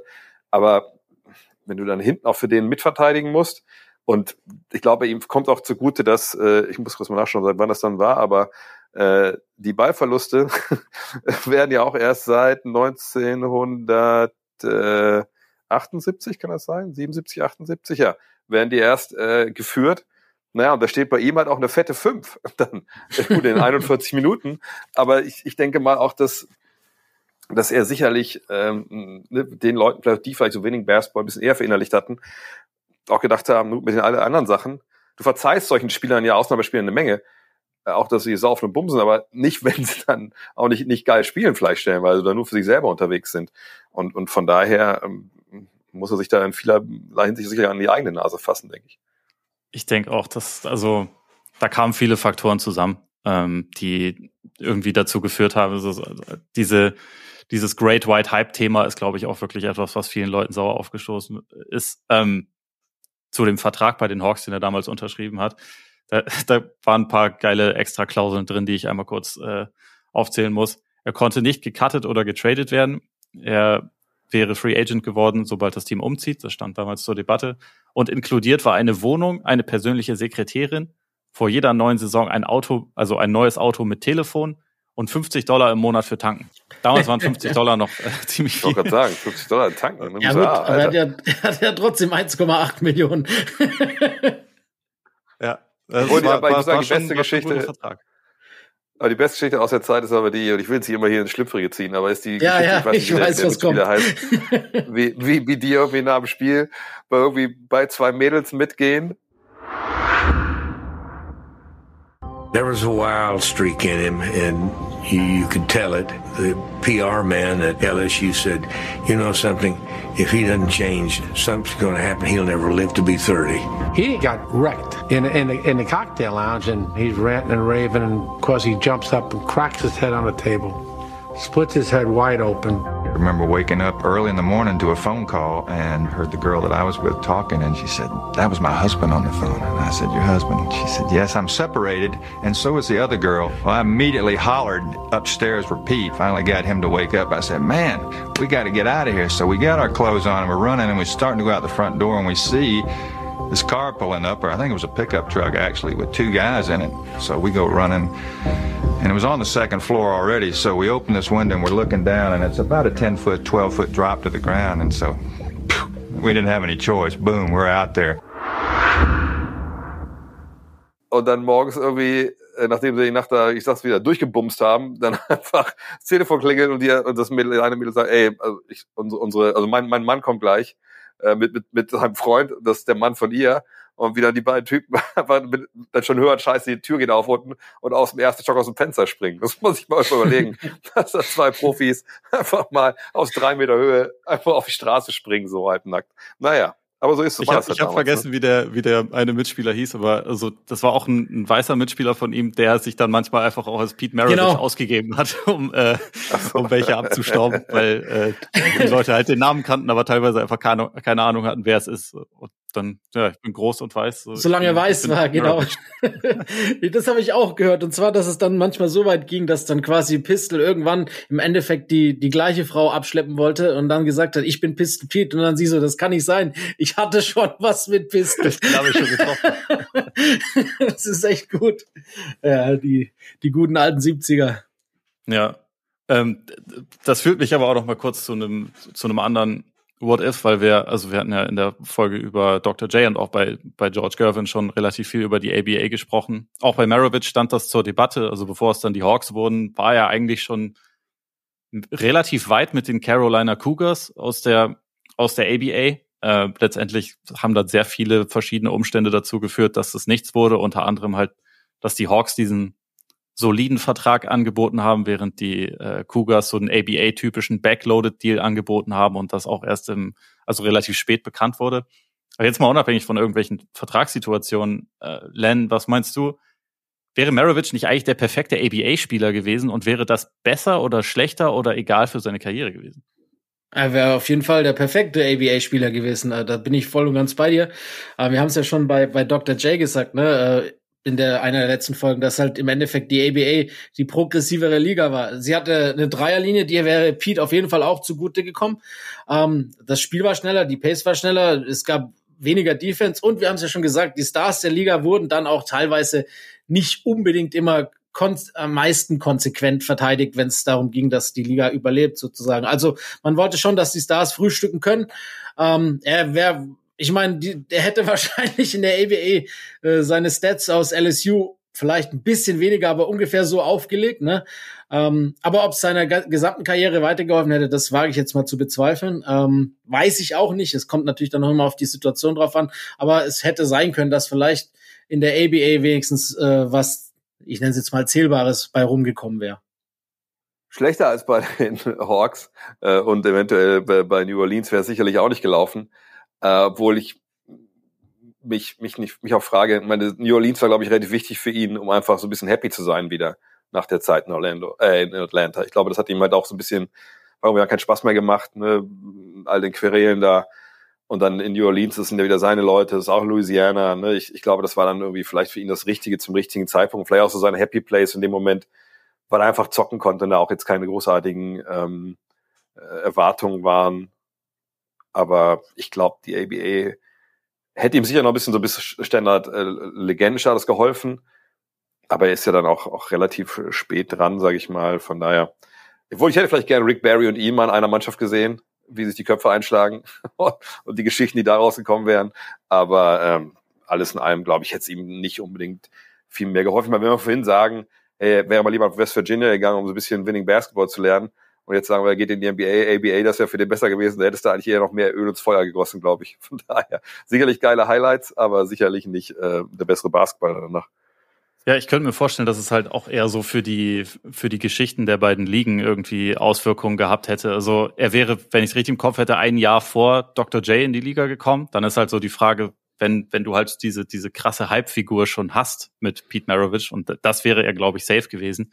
Ähm, inwieweit sich das dann zum Beispiel auf Dr. J auswirkt, inwieweit Maravich dieser, also ob er dann quasi so ein bisschen Aushängeschild der Liga gewesen wäre, ob er das hätte machen können, weil ich glaube nicht. Es ist ja eigentlich immer eher so eine Geschichte, dass je größer die Erwartungen dann auch von außen waren, je größer der Druck war, desto, desto schlimmer fand er das. Und ich glaube, also vielleicht wäre die ABA einfach dann auch schon, schon früher am Ende gewesen. Ich weiß es nicht, aber äh, so rein sportlich wäre es für ihn wahrscheinlich ganz nice gewesen.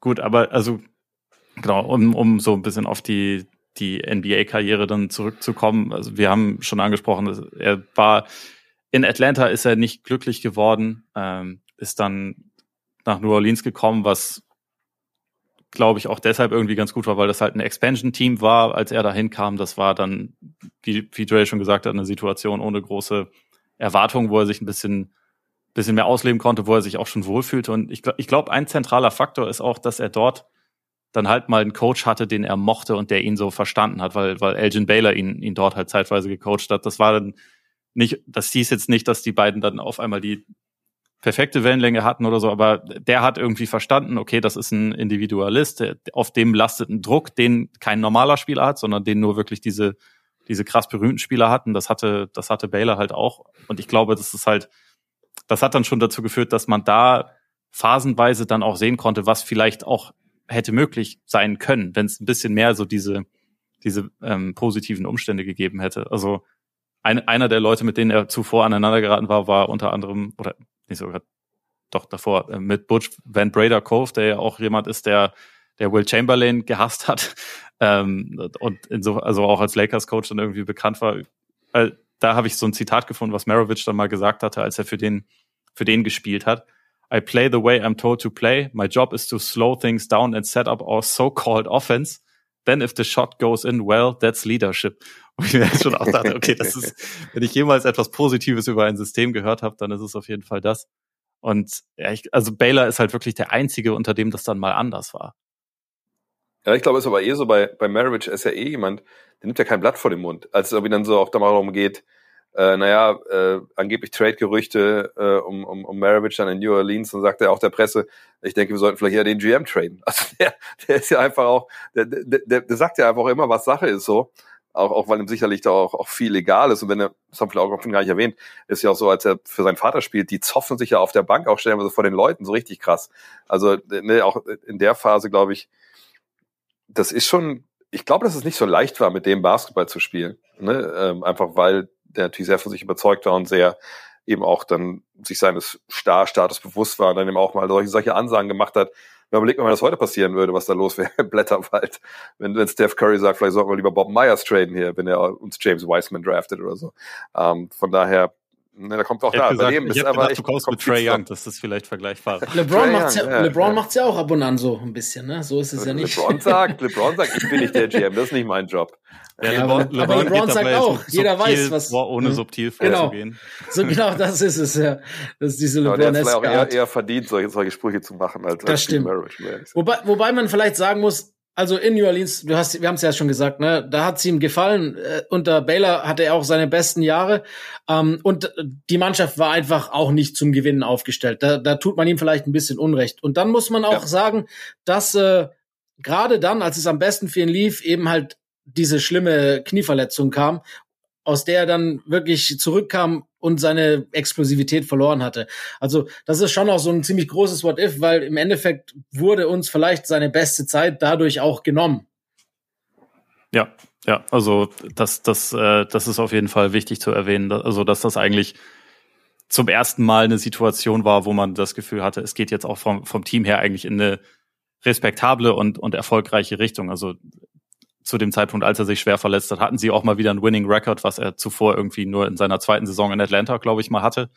Und äh, ja, dann kam halt diese Nummer und hat hat ihm eigentlich dann quasi alles geraubt. Und ich glaube, da ist auch ein relativ wichtiger Faktor, dass, äh, um nochmal so ein bisschen äh, zu verdeutlichen, dass er halt auch wirklich ein paar Probleme abseits des Feldes hatte. Das war halt auch jemand, der dann, abgesehen davon, dass die Medizin damals eh noch nicht so weit war, aber das war keiner, der mit solchen Verletzungen dann zu, zu Spezialisten zwingend gegangen ist, die ihn dann auch irgendwie ganzheitlich behandeln durften oder so, sondern der hat dann seine, sein Heil in irgendwelchen anderen Religionen gesucht, der hat irgendwie seine Ernährung umgestellt, hat dann irgendwie sein eigenes Gemüse angebaut und wollte nur noch das essen und wollte keine anderen Sachen essen und also halt all solche Geschichten, die irgendwie dazu geführt haben, dass es dann, glaube ich, auch schwer war, irgendwie in, in gewisser Form halt sich von so einer Verletzung dann auch wieder zu erholen und irgendwie wieder in Spielfitness zu kommen. Und also insofern war das dann, glaube ich, da einfach noch ein krasserer Einschnitt, als es bei einem bei einem anderen Spieler gewesen wäre, der halt ja vielleicht einfach so ein bisschen offener und professioneller vielleicht auch damit umgegangen wäre, als es als Maravich dazu in der Lage war. Vor allem all diese Sachen, ne, die haben bei mir so einen Eindruck hinterlassen. Jeder von uns kennt so einen Typen, der dann, der wie immer irgendwas macht und dann einfach so mega überbordend da einsteigt. So, ah, CrossFit, bla bla bla, mache ich jetzt, Alter, bla bla. Ey, jetzt mache ich Keto. Ey, du musst Keto machen, Junge. Alter, Alter, kennst du das, kennst du dies? Und immer ist es was Neues und dann immer so total fanatisch sich da reinsteigert. Und, und das ist bei dem, glaube ich, auch so. Auch am, am Ende dann ne, mit, mit dem Christentum und dann ist er ja da voll dabei. Und jetzt kommt's wieder, jetzt, ohne Küchenpsychologie kommen wir einfach nicht aus. Ne? ihr, ihr habt letztens was gelesen, das passt eigentlich ganz gut da rein, dass das gerade wenn so, gerade bei depressiven Männern, das ein Symptom ist, dass man einfach genau das macht, dass man halt sich so mega in gewisse Sachen reinsteigert, was sich total Sport macht, schnell Auto fährt, was er auch gemacht hat. Ne, das muss man sagen. Der, es gibt noch ein Zitat für ihn, dass er sagt, da redet er, glaube ich, auch bei irgendeiner Kirchensache. Naja, ich war über ein Jahr depressiv, ich, ich hatte Suizidgedanken und es wäre so leicht gewesen. Ich bin mit meinem Porsche 130 Meilen, ich meine, das ist, das sind 200 Sachen, glaube ich fast, ne? Bin ich äh, immer da in New Orleans geballert und da gibt's hier eine Brücke, hätte ich einmal das Lenkrad so 10 Grad in die eine Richtung gedreht, dann wäre es vorbei gewesen. Ne, aber habe ich nicht gemacht. Aber ein Jahr lang habe ich jedes Mal gedacht, so, das mache ich jetzt. Wo du denkst, Alter, what? Ja. Aber ich, ich glaube wirklich, dass der, der auch lange, lange depressiv war und das auch in genau diesen Sachen, die Ola gesagt hat, geäußert hat, ah, jetzt mache ich mein eigenes Gemüse, jetzt mache ich dies, mache ich jenes. Und ich suche den, den Sinn des Lebens so ein bisschen, damit es irgendwie weitergeht. Und das ist halt auch, wie gesagt, eine große Tragik von der ganzen Geschichte hier. Ich, ich glaube, dass äh, genau dieses Thema Depression eine viel größere und schon eine viel längere Rolle gespielt hat. Es gibt ja auch diese eine Geschichte, ich glaube, das war noch in, im, im letzten Jahr der Highschool oder im ersten Jahr im College, ich bin mir nicht mehr ganz sicher, als er abends äh, auch trinken war äh, und mit so einer mit, mit, mit so einem Mädchen am Tisch saß und dann kam ihr Typ und dann äh, ja, haben sie sich halt quasi mehr oder weniger drum gestritten. Die Frau hat aber das initiiert und äh, dann wollten haben, wollten sie sich nach ja, wollten sie nach draußen gehen, um sich dort zu, zu prügeln. Auf jeden Fall äh, ging er raus, dann kam lange niemand, dann kam auf einmal drei Typen, das war dann so ein Hinterhalt und die haben halt gesagt, Pistol, wir werden dich jetzt kriegen und so. Und dann haben sie ihn halt äh, zu Boden geschlagen und als er dann am Boden lag, kam die Frau wieder und hat ihm eine Waffe in den Mund gedrückt und er lag einfach nur da und hat gesagt, schieß endlich oder drück endlich ab und er erlöst mich von diesem Ganzen. Das war das, dann eben dieser schon angesprochene, äh, dass er, dass er auf seinem Dach äh, Take Me oder so, äh, holt mich äh, zu den Aliens quasi signalisiert hat. Dann äh, dieser Spruch mit dem Porsche, der ja offensichtlich auch so ein zumindest versteckter Selbstmordgedanke war und er ja dann auch oft gesagt hat, dass er nachts dann schweißgebadet aufgewacht ist und einfach nur mit dem Gedanken zu überlegen, wie er quasi dann mit dem Porsche gegen eine Wand fährt. Ähm, ja, das gepaart äh, mit, mit, mit diesem Alkoholismus, den er wahrscheinlich auch seine, fast seine ganze Karriere hatte, die im Endeffekt ja auch vielleicht nur äh, ja, Ventil war oder Versuch, Ventilversuch war der Depression, äh, macht im Endeffekt äh, seine ganze Karriere nur noch tragischer. Ähm, die dann wieder in einem anderen Extrem ja quasi endet, wie du es schon gesagt hast, ne, durch seine Noob, diese Newborn Christ äh, Sache. Er wird äh, gläubig und ich glaube, sein Bruder sagt es auch in der in der ESPN Dokumentation über sein Leben, dass wenn er nicht gestorben wäre, würde er heute noch irgendwo äh, durch Utah laufen und äh, Zettel verteilen, äh, wie Jesus Christus dein dein Lord and Savior sein könnte und das glücklich machen sozusagen. Ja, ich meine, das das ist ja auch eine also irgendwie Happy End ist vielleicht ein bisschen bisschen groß, also zumal das, das äh, Leben ja sehr früh einfach endete, aber es ist ähm, zumindest nach allem, was man so darüber lesen kann und was, was Leute über ihn gesagt haben, war er ja zumindest dann irgendwann glücklich. Und also insofern ist, ist es dann vielleicht schon ein bisschen Happy End, weil alles, was er vorher probiert hat, das hat ja immer einfach nicht funktioniert. Auch unter anderem deshalb, weil das Wichtigste war ja dann doch irgendwie immer wieder diese Bestätigung durch, durch Basketball, durch den Vater, durch äh, irgendwelche Standards, die er gar nicht erfüllen konnte, weil kein Mensch die hätte erfüllen können. Und das soll sich zumindest dann über die letzten Jahre seines Lebens ja endlich geändert haben. Und das war dann tatsächlich auch das erste Mal so, dass er mit seiner Überzeugung seinen Vater überzeugen konnte, der dann auf einmal auch wieder in diese Richtung eingeschlagen ist, weil ja. äh, der, also das mit der mit der fanatischen Natur und also ich ich nehme an, das ist auch wahrscheinlich ein bisschen einfach diese diese manischen Züge, die die beide hatten. Das hat die halt einfach verbunden und da stürzte man sich dann halt immer so komplett krass in, in sowas rein. Aber meine Interpretation war zumindest, dass das mit dem mit dem Christentum dann etwas war, was ihnen halt wirklich für über einen längeren Zeitraum geholfen hat. Ja. Also insofern unterscheidet sich das ein bisschen von den anderen Sachen.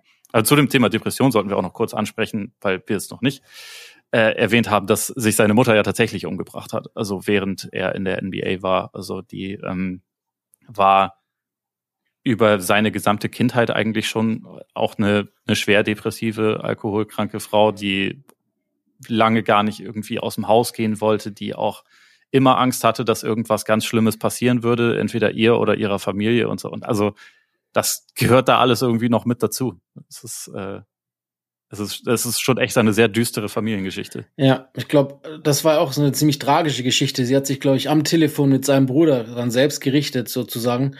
Ähm, also wirklich, äh, wie ich wie wir es ja anfangs gesagt haben, schon eine echt, echt schwierige Familiengeschichte bei diesen Maravich, muss man wirklich sagen. Aber der Eindruck oder beziehungsweise der Eindruck äh, kam auch bei mir so rüber, dass äh, die, die Christen das Finden von Jesus und äh, sein Christentum, äh, dass er da für sich gewonnen hat, äh, vielleicht wirklich die ersten acht Jahre waren in seinem Leben, in, der er, in denen er wirklich glücklich war.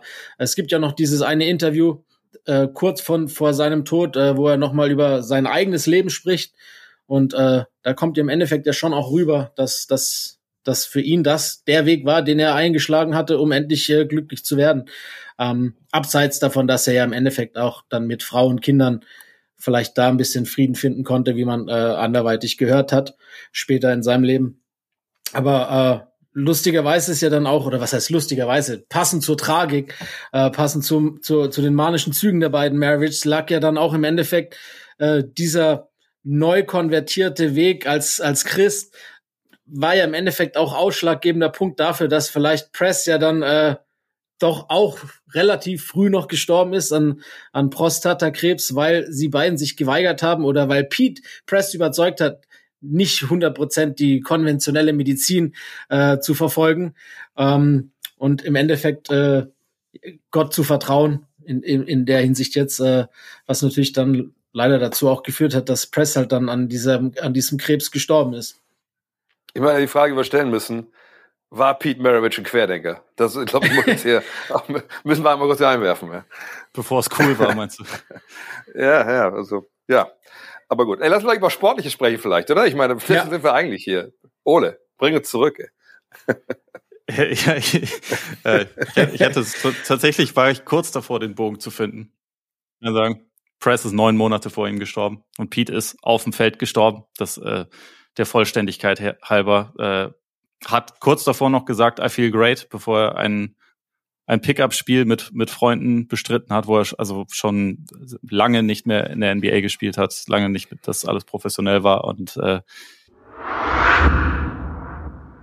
I knew that he had really come through a difficult time in his life, and uh, there'd been a dramatic change in his life when he met Jesus Christ. And uh, I really wanted to hear him tell that story, but I had not met him until that uh, morning at 7 o'clock uh, when we uh, met at the gym to play basketball. I think he was going about half speed. But there was a move or two that he made that took our breath away. We played uh, about three games, and, uh, and at that time, uh, some of the guys went to get a drink of water, some went outside to get some fresh air, and before I knew it, it was just Dr. Dobson and Pete on the court, and I was underneath the basket rebounding for Pete as the two of them talked. He said, You know, I've loved being here today. He said, I, have really got to get back into basketball, even if it's pickup stuff like this. And I said, uh, How do you feel today? And I promise you, his last words to me were, I feel great. I just feel great. And I turned to walk away. And I don't know why, but I looked back at him for some reason, just in time to see him fall. And he fell hard. He didn't break his fall. I mean, his face hit the boards. I walked over very carefully along with Dr. Dobson, thinking that Pete was going to jump in our faces. But as soon as we got close, we could see his eyes rolling back and the color in his face starting to change. And then I saw that he was in a seizure. And I got down over him and uh, I held his tongue and kept his air passage open for about 20 seconds. And then he just, he just writhed once like that. His body moved once. And it was gone. The man died in my arms. Dann ist er einfach kollabiert und gestorben und es wurde dann festgestellt, dass ihm eigentlich eine, eine von zwei Arterien fehlten und dass eigentlich ein, ein Herzdefekt ist, der im Normalfall eine, also eine Karriere im Leistungssport komplett unmöglich machen sollte. Ja. Und wo, halt die meisten Leute, die diesen Defekt haben, mit, also nicht mal 20 werden. Und insofern ist diese ganze Geschichte dadurch irgendwie noch ein bisschen, ja, bis, bisschen verrückter irgendwie. Ähm, deswegen, ja, kommen wir zum. Nur, nur dazu, da, so haben sich immer die Gerüchte ja auch oft gehalten, dass quasi das frühe Training und der Drill von Press dazu geführt haben, dass quasi ähm, seine rechte Koronararterie dadurch äh, größer wurde und äh, so quasi ausgebaut wurde, um das zu kompensieren. Ähm, das, das habe ich in mehreren Seiten gelesen und in Interviews. Ähm, ich habe mit meinem Vater, bevor wir uns getroffen haben, extra noch mal kurz telefoniert. Der ist Kardiologe und der hat gesagt, das kann einen kleinen Aspekt ab, ab ausmachen, aber das ist wohl eher Wunschdenken, weil im Endeffekt ähm, er hatte wohl laut Autopsiebericht eine relativ große rechte Koronararterie, die dazu geführt hat, dass das kompliziert wurde. Aber das quasi dem Training von, von Press äh, beizuwünschen, ist mehr Wunschdenken als Realität. Also Mythisierung, die gehört Ja. dazu. Die gehört immer dazu. Und, und diese Mythisierung lebt ja auch davor weiter, um das noch abschließend zu sagen. Laut seiner Ehefrau Jackie hat er ja wohl auch äh, bei über dem leblosen Körper seines Vaters hängend gesagt, äh, wir sehen uns bald wieder. Neun Ja. Monate später war es ja dann so, ne? Ja, ja, seine, Frau meinte dann auch, er ist an einem gebrochenen Herzen gestorben. Und egal, Dre, du hast dir gewünscht, dass wir zum Sportlichen zurückkommen. Ja, finde ich, finde ich voll okay. Sagen wir es einfach mal so, wa- was machst du allgemein aus dieser Karriere? Ich habe vorhin ja schon mal gesagt, so dieses Konz- Konzept Good Stats, Bad Team Player kam mir so ein kleines bisschen in den Sinn, auch wenn das nicht so richtig fair ist. Wie, würd, wie würdest du ihn kurz und knapp äh, zusammenfassen als Spieler und seine, seine Karriere? Ich hatte ähm, äh, beim, bei der Recherche immer so den Eindruck, okay, wen, oder ich hab mich mal gefragt, was immer, immer auch fragen hier, mit wem würde ich ihm jetzt äh, vergleichen aus der heutigen NBA oder generell so aus der neueren NBA? Und da dachte ich immer so, krass, so richtig fällt mir jetzt gar kein ein, der, der passig ist. Und dann dachte ich mir irgendwann, naja, auch als er die ganzen Highlights, von ihm gibt's ja auch eine Menge Highlights, muss man sagen. Ne, das ist ja, äh, das unterscheidet mich auch ein bisschen von Dr. J.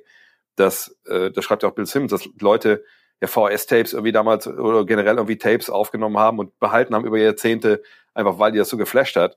Ähm, und der war ja am College dann auch beim großen College, wo man auch nur was aufnehmen konnte. Ähm, deswegen können wir von ihm eigentlich sehr, sehr viel sehen. Und im Endeffekt der Name, wo ich dann immer gelandet bin, war eben nicht, was ich, Steph Curry oder sowas, den viele, glaube ich, noch mal nennen, sondern war halt Jason Williams. Wo ich so dachte, Habe ich mir Naja. auch aufgeschrieben. weil ne, Steht bei mir auch. Die, die, die Moves, die er macht und so, das ist schon alles total geil. Aber zum Beispiel auch mit dem Dreier. Ich meine, man muss den Leuten natürlich glauben, dass er viele Dreier geworfen hat, obwohl es gar keinen Dreier gab. Aber der Wurf ist ja auch so ein bisschen funky. Ne? Und, jetzt, und dann gibt es auch ein Interview mit Jerry West, der halt sagt, naja, also im Endeffekt, also Vergleich äh, Steph mit, ähm, mit Maravich, nein, also 0,0. Ne? Und in der Antwort, ich pack die auch gleich hier rein, trasht er auch Maravich echt so, ne? Nach dem Motto, ja, trasht Maravich, meine Begriffe, indem er halt Curry voll lobt, so für seine Uneigennützigkeit. Und wenn der in die Kabine kommt, dann denkst du nicht, dass es ein zweifacher MVP ist und so. Ne, das geht echt so, so backhanded, äh, kriegt er, äh, gibt er da den Maravich einen mit. Ähm, aber nee, ich, ich würde wirklich sagen, also für mich, diese Karriere ist eine wie, wie von Jason Williams, nur dass er natürlich ein besserer Scorer war. Ähm, aber so die Art und Weise, wie er spielt, wie, wie der frühe, muss man ja auch in dem Fall sagen, Jason Williams ja eigentlich auch für die Galerie spielt, wie er ein Entertainer sein will, Jason Williams sicherlich wird man, werden, werden noch ein paar Folgen hier ins Land gehen, bis das Jason Williams vielleicht mal kommt. aber, aber Spoiler Alert trotzdem an der Stelle, ist er auch jemand, der, der kein so ganz einfacher Charakter ist, ne, und, und auch, glaube ich, ziemlich viele Dämonen so äh, bekämpfen muss über die Jahre. Und ähm, gesagt, wenn ich jetzt nachher denke, glaube ich, ja, er ist wirklich, er ist so, es ist so, als ob man Jason Williams einfach damals reingepackt hätte, so in die, äh, in die NBA was ja witzigerweise Gedankenexperiment ist, was wir öfter machen. Was wäre denn, wenn wir heute einen Neuzeitspieler äh, in die 70er so packen? In dem Fall, glaube ich, kann man das wirklich so sagen. Das wäre halt Jason Williams Karriere gewesen. Ähm, ich denke schon, dass Maravich ein besserer Scorer ist und ein besserer äh, Basketballer an sich, natürlich, keine Frage. Aber so die Art und Weise, wie das, glaube ich, der Effekt gewesen wäre, das ist der, wie, wie, wie es halt Maravich war. Also ein wahnsinniger Innovator, einer der, dessen großen Stärke auch noch nicht mal, glaube ich, das das Scoring für mich war, wenn ich ehrlich bin, sondern einfach diese Fundamentals. Wenn man diese alten Videos sieht, wie der dribbelt, da denkt man ja, Alter, also, ne, also ich glaube, selbst heute findest du da nicht so viele, die all die Sachen machen können, die der macht. Ne? Also mit welcher Power der dribbelt. Wenn man sieht, wie er so mit beiden Händen dann auch auf den Ball schlägt und, und einfach, also das ist wirklich auch nach heutigen Standards, 40 Jahre später einfach echt krass. So, ähm, von daher ist er für mich mehr so ein, ich weiß, wie ich das nennen soll, also so ein Basketballartist. Wisst ihr, es gibt da diese, diese Contests zum Beispiel von diesen Typen, die wie 1000 Dreier am Stück treffen und so, ne? Ja. Und irgendwie, ich glaube, Maravich ist näher da dran, an so absoluten Künstlern und Könnern, die sich diese Skills einfach unglaublich drauf schaffen, aber ist, ist, ist da näher dran als an Leuten wie Steph Curry oder so. Ne? Also er ist ein, ein, ein wahnsinnig begnadeter Basketball-Künstler, aber eben kein guter Basket oder kein überragender Basketballer. Das, das klingt blöde für jemanden, der Top 75 gewählt wurde. Aber, aber so, so lässt er mich zurück nach, nach dem Studium, sagen wir, das ich jetzt hier betrieben habe für, für, diesen, für diesen Podcast.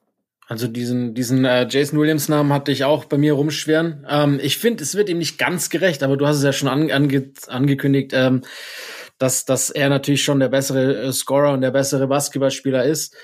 Ähm, ich ich, ich habe mir auch ein paar Gedanken gemacht und so eine wirkliche Blaupause gibt's einfach nicht. Da hat er, also dieses Ausreizen von möglichen ist ja, man kennt es von Jason Williams, dieser Elbow-Pass und so, Sachen, die es einfach eigentlich nicht geben darf auf dem Basketballfeld. Das hat die beiden auf jeden Fall gepaart, aber äh, die, die Ability to äh, zu, zu scoren hatte Jason Williams nur ganz, ganz in wenigen Phasen in seiner Karriere, in Miami zum Beispiel mal.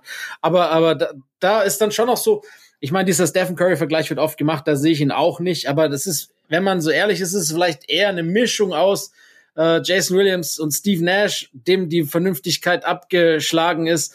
Ähm, von aktuellen Spielern habe ich, wenn ich so, ich habe überlegt, wer fällt mir am ehesten ein von der heutigen NBA, mit dem ich ihn vergleichen könnte. Und da bin ich irgendwie ein bisschen auf den Namen LaMelo Ball gestoßen. Zwar mit einer ganz anderen Athletik, aber irgendwie schon nicht so weit weg von der Realität, meiner Meinung nach.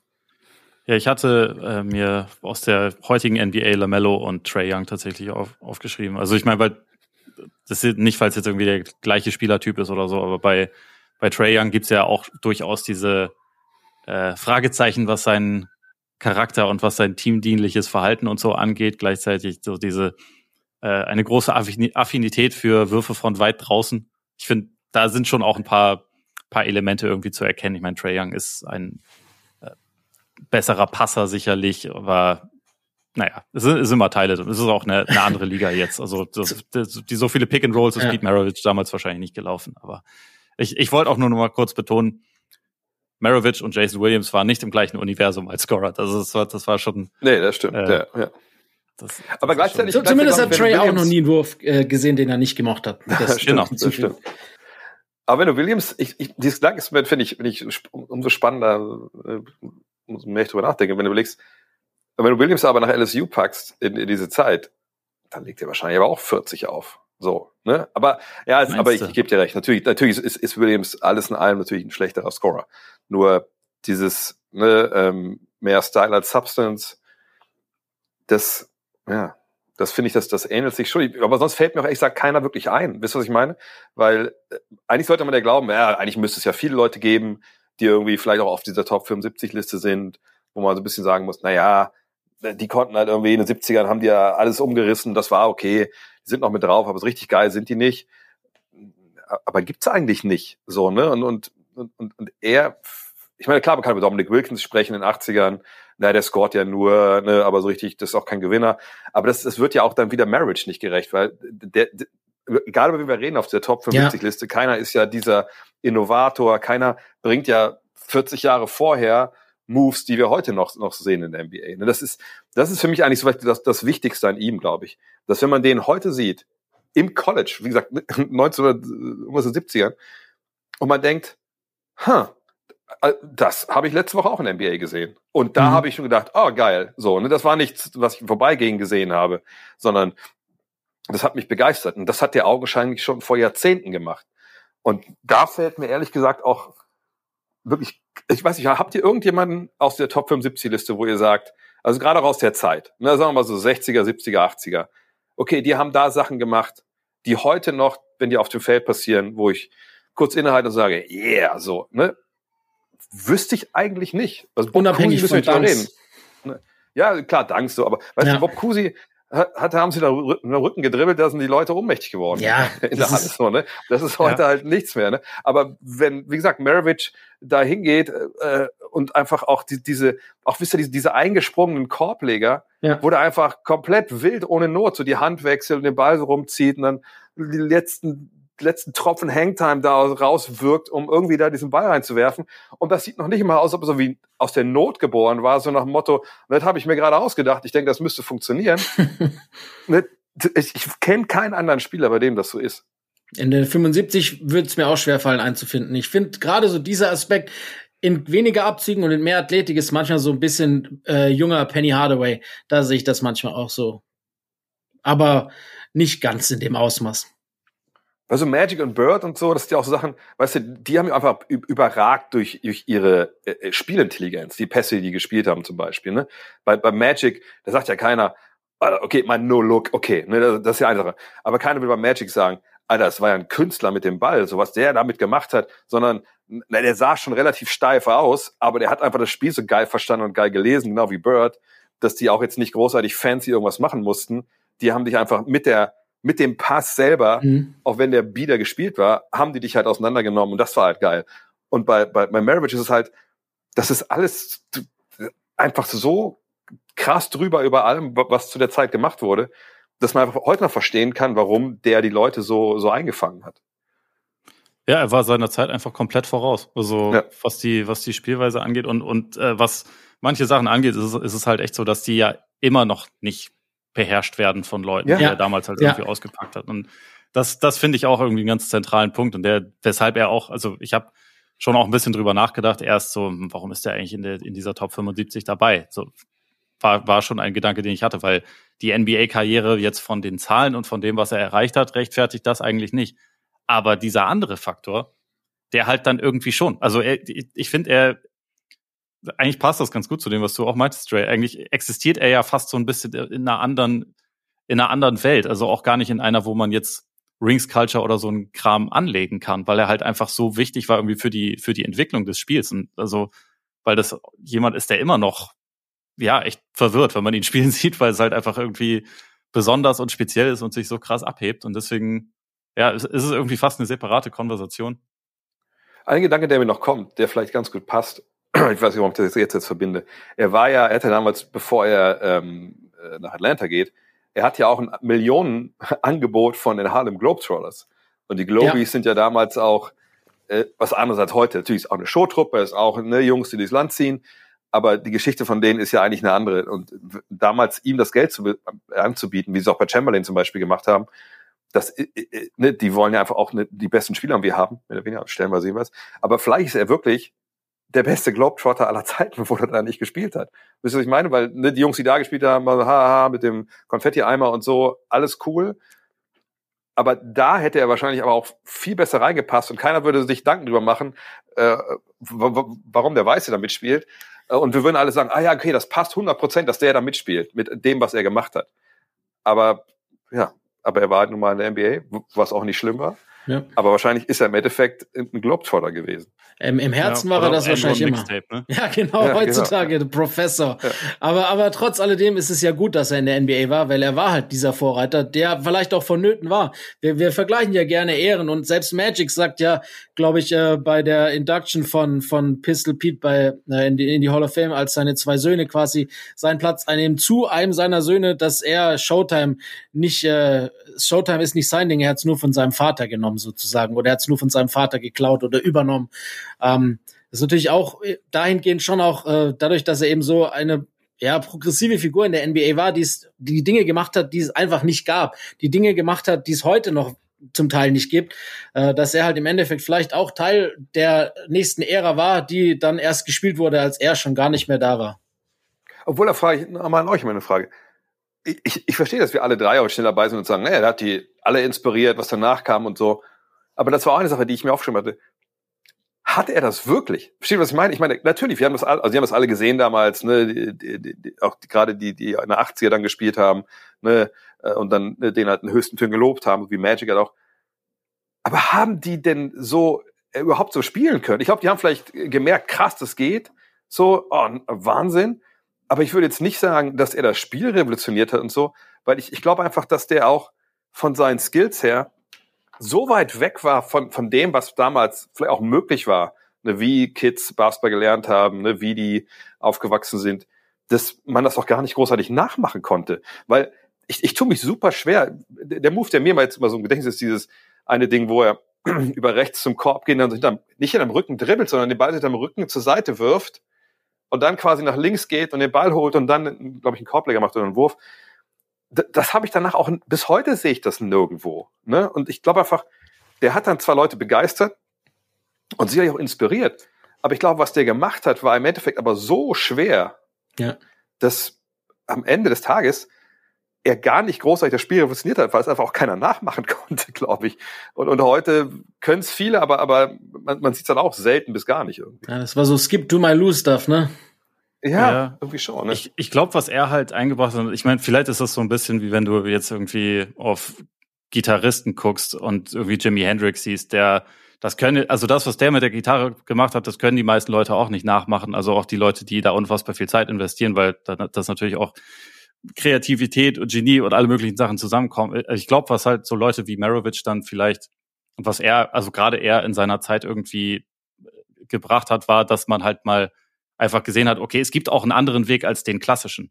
Ich kann auch noch mal Sachen probieren, die vielleicht, die mir jetzt in der Schule sicherlich nicht beigebracht werden, weil vielleicht, also vielleicht ist es dann eine Art und Weise, wie man auch noch jemanden faken kann. Vielleicht ist es eine Art und Weise, wie man, wie man No-Look-Pass spielt. Ich glaube, das sind halt eher so kleine Sachen. Es ist dann weniger, ich mache jetzt genau das, was der gemacht hat, sondern vielleicht eher, was kann ich denn machen, womit ich Leute vielleicht verarschen kann oder womit, womit ich Leute vielleicht irgendwie beeindrucken kann. Ich glaube, ich glaube, das ist halt vielleicht eher so das, was er, was er verändert hat und womit, er, weshalb er auch wichtig war, um so Leute zu inspirieren. Weniger als jetzt äh, einzelne Moves, weil da, da stimme ich dir zu. Da hat er viele Sachen gemacht, die jetzt nicht wirklich replizierbar waren, weil sie ihm ja auch einfach nur in dem Moment eingefallen sind und dann äh, und dann irgendwie passiert sind und dann war dann war der Moment vorbei. Also ich, ich glaube, es ist halt wirklich, eher dieses Konventionenbrechen.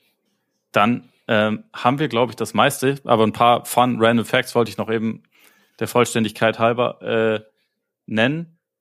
Er ist ja, hat ja seine letzte Saison für, für Boston gespielt. Damals gab es auch kurz die Überlegung, ob er nach Philly geht. Eigentlich war das auch seine, seine präferierte Wahl tatsächlich. Ist dann nicht passiert, weil beim Medizincheck der Doktor eine Rektaluntersuchung durchführen wollte. Und Pete Maravich gesagt hat, nee, das mache ich nicht. Das war ihm irgendwie zu, zu schräg. Äh, deswegen war er dann. Hat er Flashbacks zu seinen UFO-Abductions gehabt oder was? Ich glaube auch. Da die Sonde einge eingeführt haben. Vielleicht fühlte es sich einfach gemein an, dass sie das überhaupt vorgeschlagen haben und da dachte er, das, das geht so nicht. Auf jeden Fall hat er dann deswegen seine letzte Saison in Boston absolviert, wo er dann ja sogar mal mit seinem Team eine Playoff-Serie gewonnen hat, zum, zum einzigen Mal in Aber seiner Karriere. Vielleicht, Vielleicht kurzer Joke noch, aber stark, dass sie in den Arsch reingucken wollten, aber nicht aufs Herz geguckt haben, ob da alle, alle Arterien da sind. Aber gut, andere ja, Zeit. ist irgendwie schräg, ne, dass das ja. nicht aufgefallen ist, aber naja, wie, wie das halt so läuft. Ähm, sein Tod inspirierte den Song Dignity von, von Bob Dylan, der auch ein großer Fan von, von Maravich, dem Spieler gewesen war. Ähm, Er wurde vor zwei Jahren noch von Benny the Butcher Name gedroppt auf dem Song Live by It. Len, da kannst du jetzt sagen, ob das mehr wert ist oder weniger als, als, als Bob Dylan? Ich bin Team Bob Dylan in dem Fall, auf jeden Fall. Na gut. Uh. Ja. Enttäuschend. sorry, tut mir leid. Ich wollte, du wolltest was anderes hören, ich weiß, sorry. Nee, es ist, ist okay. Ich, ich, stimme, ich stimme dir sogar zu. Ich stimme dir sogar zu. Ähm, nee, dann haben wir noch, äh, genau, er hatte den Rekord für Freiwürfe getroffen in einem Viertel mit 14. Wisst ihr, wer ihn ge gebrochen hat? Anthony Davis? Vince Carter. Also aber, ich meine, aber AD mittlerweile hat ihn mittlerweile, Davis glaube dann ich. auch noch- Ne? Ja. ja, genau. Vince Carter, ja, krass. Ja.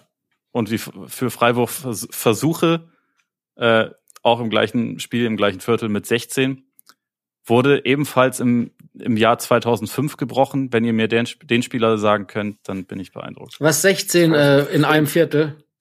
Ja. Hm. Also nur Attempts, nicht nicht Ja, nicht Makes. Attempts. Also würde ich Shaq sagen. Nah dran, aber nicht richtig. Ja, gab noch einen anderen, der ge gehackt wurde in der Zeit. Also muss ja irgendwer mit Hacke sonst was gewesen sein, aber. Oder was? Iverson? Nee. Nee. nee Ben 55 Wallace. Ah ja. Ben Wallace. Stimmt. Ah, ben Wallace, ja.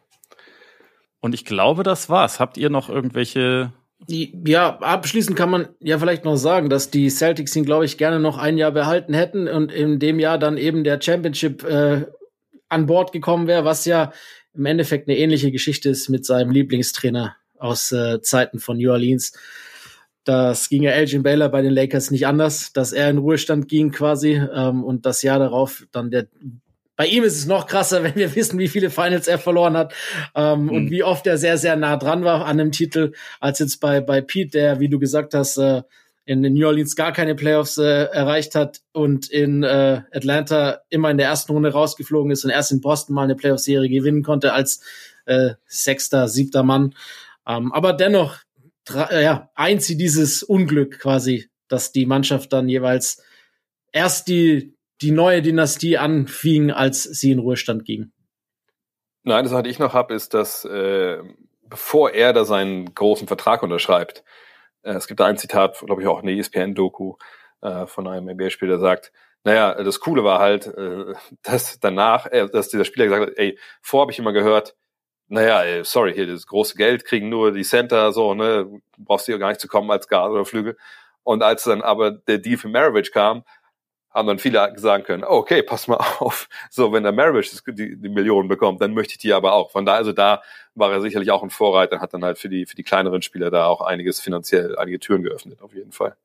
wichtiger Typ irgendwie. Das war, das war auch ein sehr schräger Typ. Es war eine sehr schräge Karriere. Es war wahrscheinlich heute auch ein kleines bisschen schräge Folge, aber ich hoffe, ich hoffe, ihr seht es uns nach. Es hat äh, trotzdem wieder Bock gemacht und ich würde sagen, wir bedanken uns fürs Zuhören und freuen uns schon mal auf. Wir müssen nur die einordnen, wir haben nicht eingeordnet, oder? Sorry, unterbreche aber. Wollen Ach so, haben wir ihn noch nicht eingeordnet. Nee, eingeordnet Ja, haben wir nicht, aber können wir ihn wirklich einordnen? Wir wissen ja eh, wo es hinführt. Wir haben gesagt, Ja. großer Innovator. Kann man Ja, ihn aber so, sportlich so- einordnen?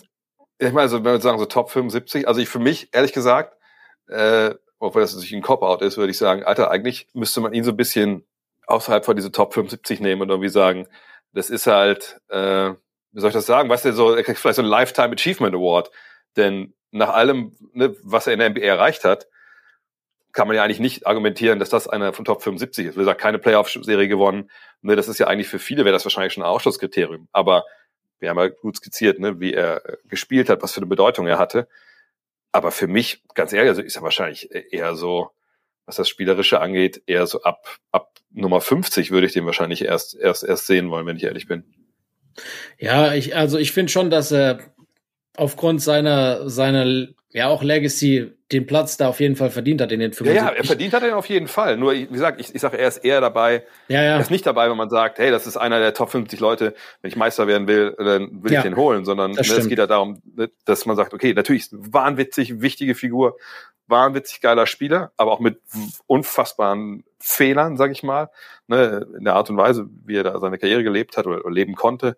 Ähm, und ich, ich, ich glaube, dass in dem Fall eigentlich eher so die Bedeutung und der Hype ist das falsche Wort. Die, die Aura, die er vielleicht hat und, und, und wie er Basketball weiterbringt. Ne, Wir haben es ja schon alles, alles genannt.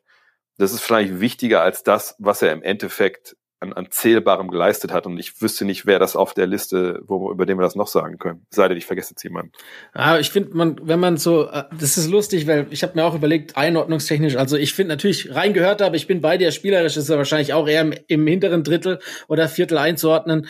Ähm, allein schon, weil halt auch dann nie der, der wirkliche Teamerfolg da war und die Karriere auch schon relativ kurz war. Ähm, äh, wenn, wenn wir so gucken, wen wir bislang so eingeordnet haben, und zwar ganz andere Parameter, aber ein Spieler, der sich halt durch Erfolg definiert hat und deshalb auf der Liste ist, zum Beispiel Sam Jones. Der, das ist im Endeffekt eher so genau die andere Richtung. Also da, da weiß man, wenn, da würde man überlegen, wenn jetzt der nicht äh, zehn Ringe gewinnt, hat er eine Daseinsberechtigung auf dieser Liste, weil er ist quasi durch den Erfolg auf dieser Liste und Pete ist halt durch den Misserfolg auf der Liste sozusagen. Und dass das eint sie irgendwie, weil wenn wir individuell nackt die Zahlen betrachten, hätten wahrscheinlich beide nicht zwangsläufig was auf dieser Liste zu suchen. Ja, denke ich auch. Und also ich meine, bei, bei Maravich ist es halt, das Spezielle an ihm ist ja irgendwie, es gibt Leute, die ihn damals am Spielen sehen, auch Leute, die eigentlich schon was von der Materie verstehen und die sagen, das ist der beste individuelle Basketballer, den wir je gesehen haben. Und es gibt andere Leute, die sagen, mit dem hättest du nie irgendeinen Blumenpott gewinnen können. Der ist wahrscheinlich nicht mal in, gehört wahrscheinlich nicht mal in die 150 besten Spieler. Und die Wahrheit ist irgendwo, irgendwo dazwischen. Also ich meinte es ja eben auch schon. Für mich ist er sportlich wahrscheinlich eigentlich kein, kein Top 75 Case, aber er hat halt auf andere Art und Weise diesen Case und diesen Platz verdient und äh, eigentlich ist er wahrscheinlich der, der Mixtape-Goat und äh, vielleicht, vielleicht ist er einfach mehr das als ein, ein NBA-Spieler, der mit anderen so richtig vergleichbar ist. Das ist halt irgendwie zu, zu speziell, zu eigen. Und schaut euch die, die Horse-Tournaments aus den All-Star Games der ja. 70er an. Ist er vielleicht auch der Goat in der Diskussion? Das kann gut sein, ja ich glaube, äh, dann haben wir ihn eingeordnet. Jetzt darfst du dann den Abgesang machen. ja, wie gesagt, alles heute ein bisschen schief, aber deswegen äh, fassen wir uns kurz. Äh, ich mache auch gleich, gleich ein Bierchen auf. Sehr gut. Das erste oder das zweite heute? Dre, bei dir? Das ja, ist noch relativ früh am Tag. Junge, ne? bei mir ist halb zehn. also das dritte. Nein, ich weiß, bevor wir jetzt hier in irgendeinen also genau. schön, dass wir über einen Alkoholiker gesprochen haben, die ganze Zeit mit Suizidgedanken. Alles, was euch einfällt, am Ende so wie Bier-Jokes, ey. Ja, er, er, er, hat ja, er hat ja seinen Weg gefunden. Ja. Absolut. Gut, jetzt weiß ich auch nicht mehr. Bis zum nächsten Mal. Ciao. Ciao. And I searched all through the 1970s for what meaning there was to life. I had to know the meaning. What was the meaning? And I got involved in all kind of different things. I was involved in yoga and TM, I was involved very heavily in ufology, philosophy.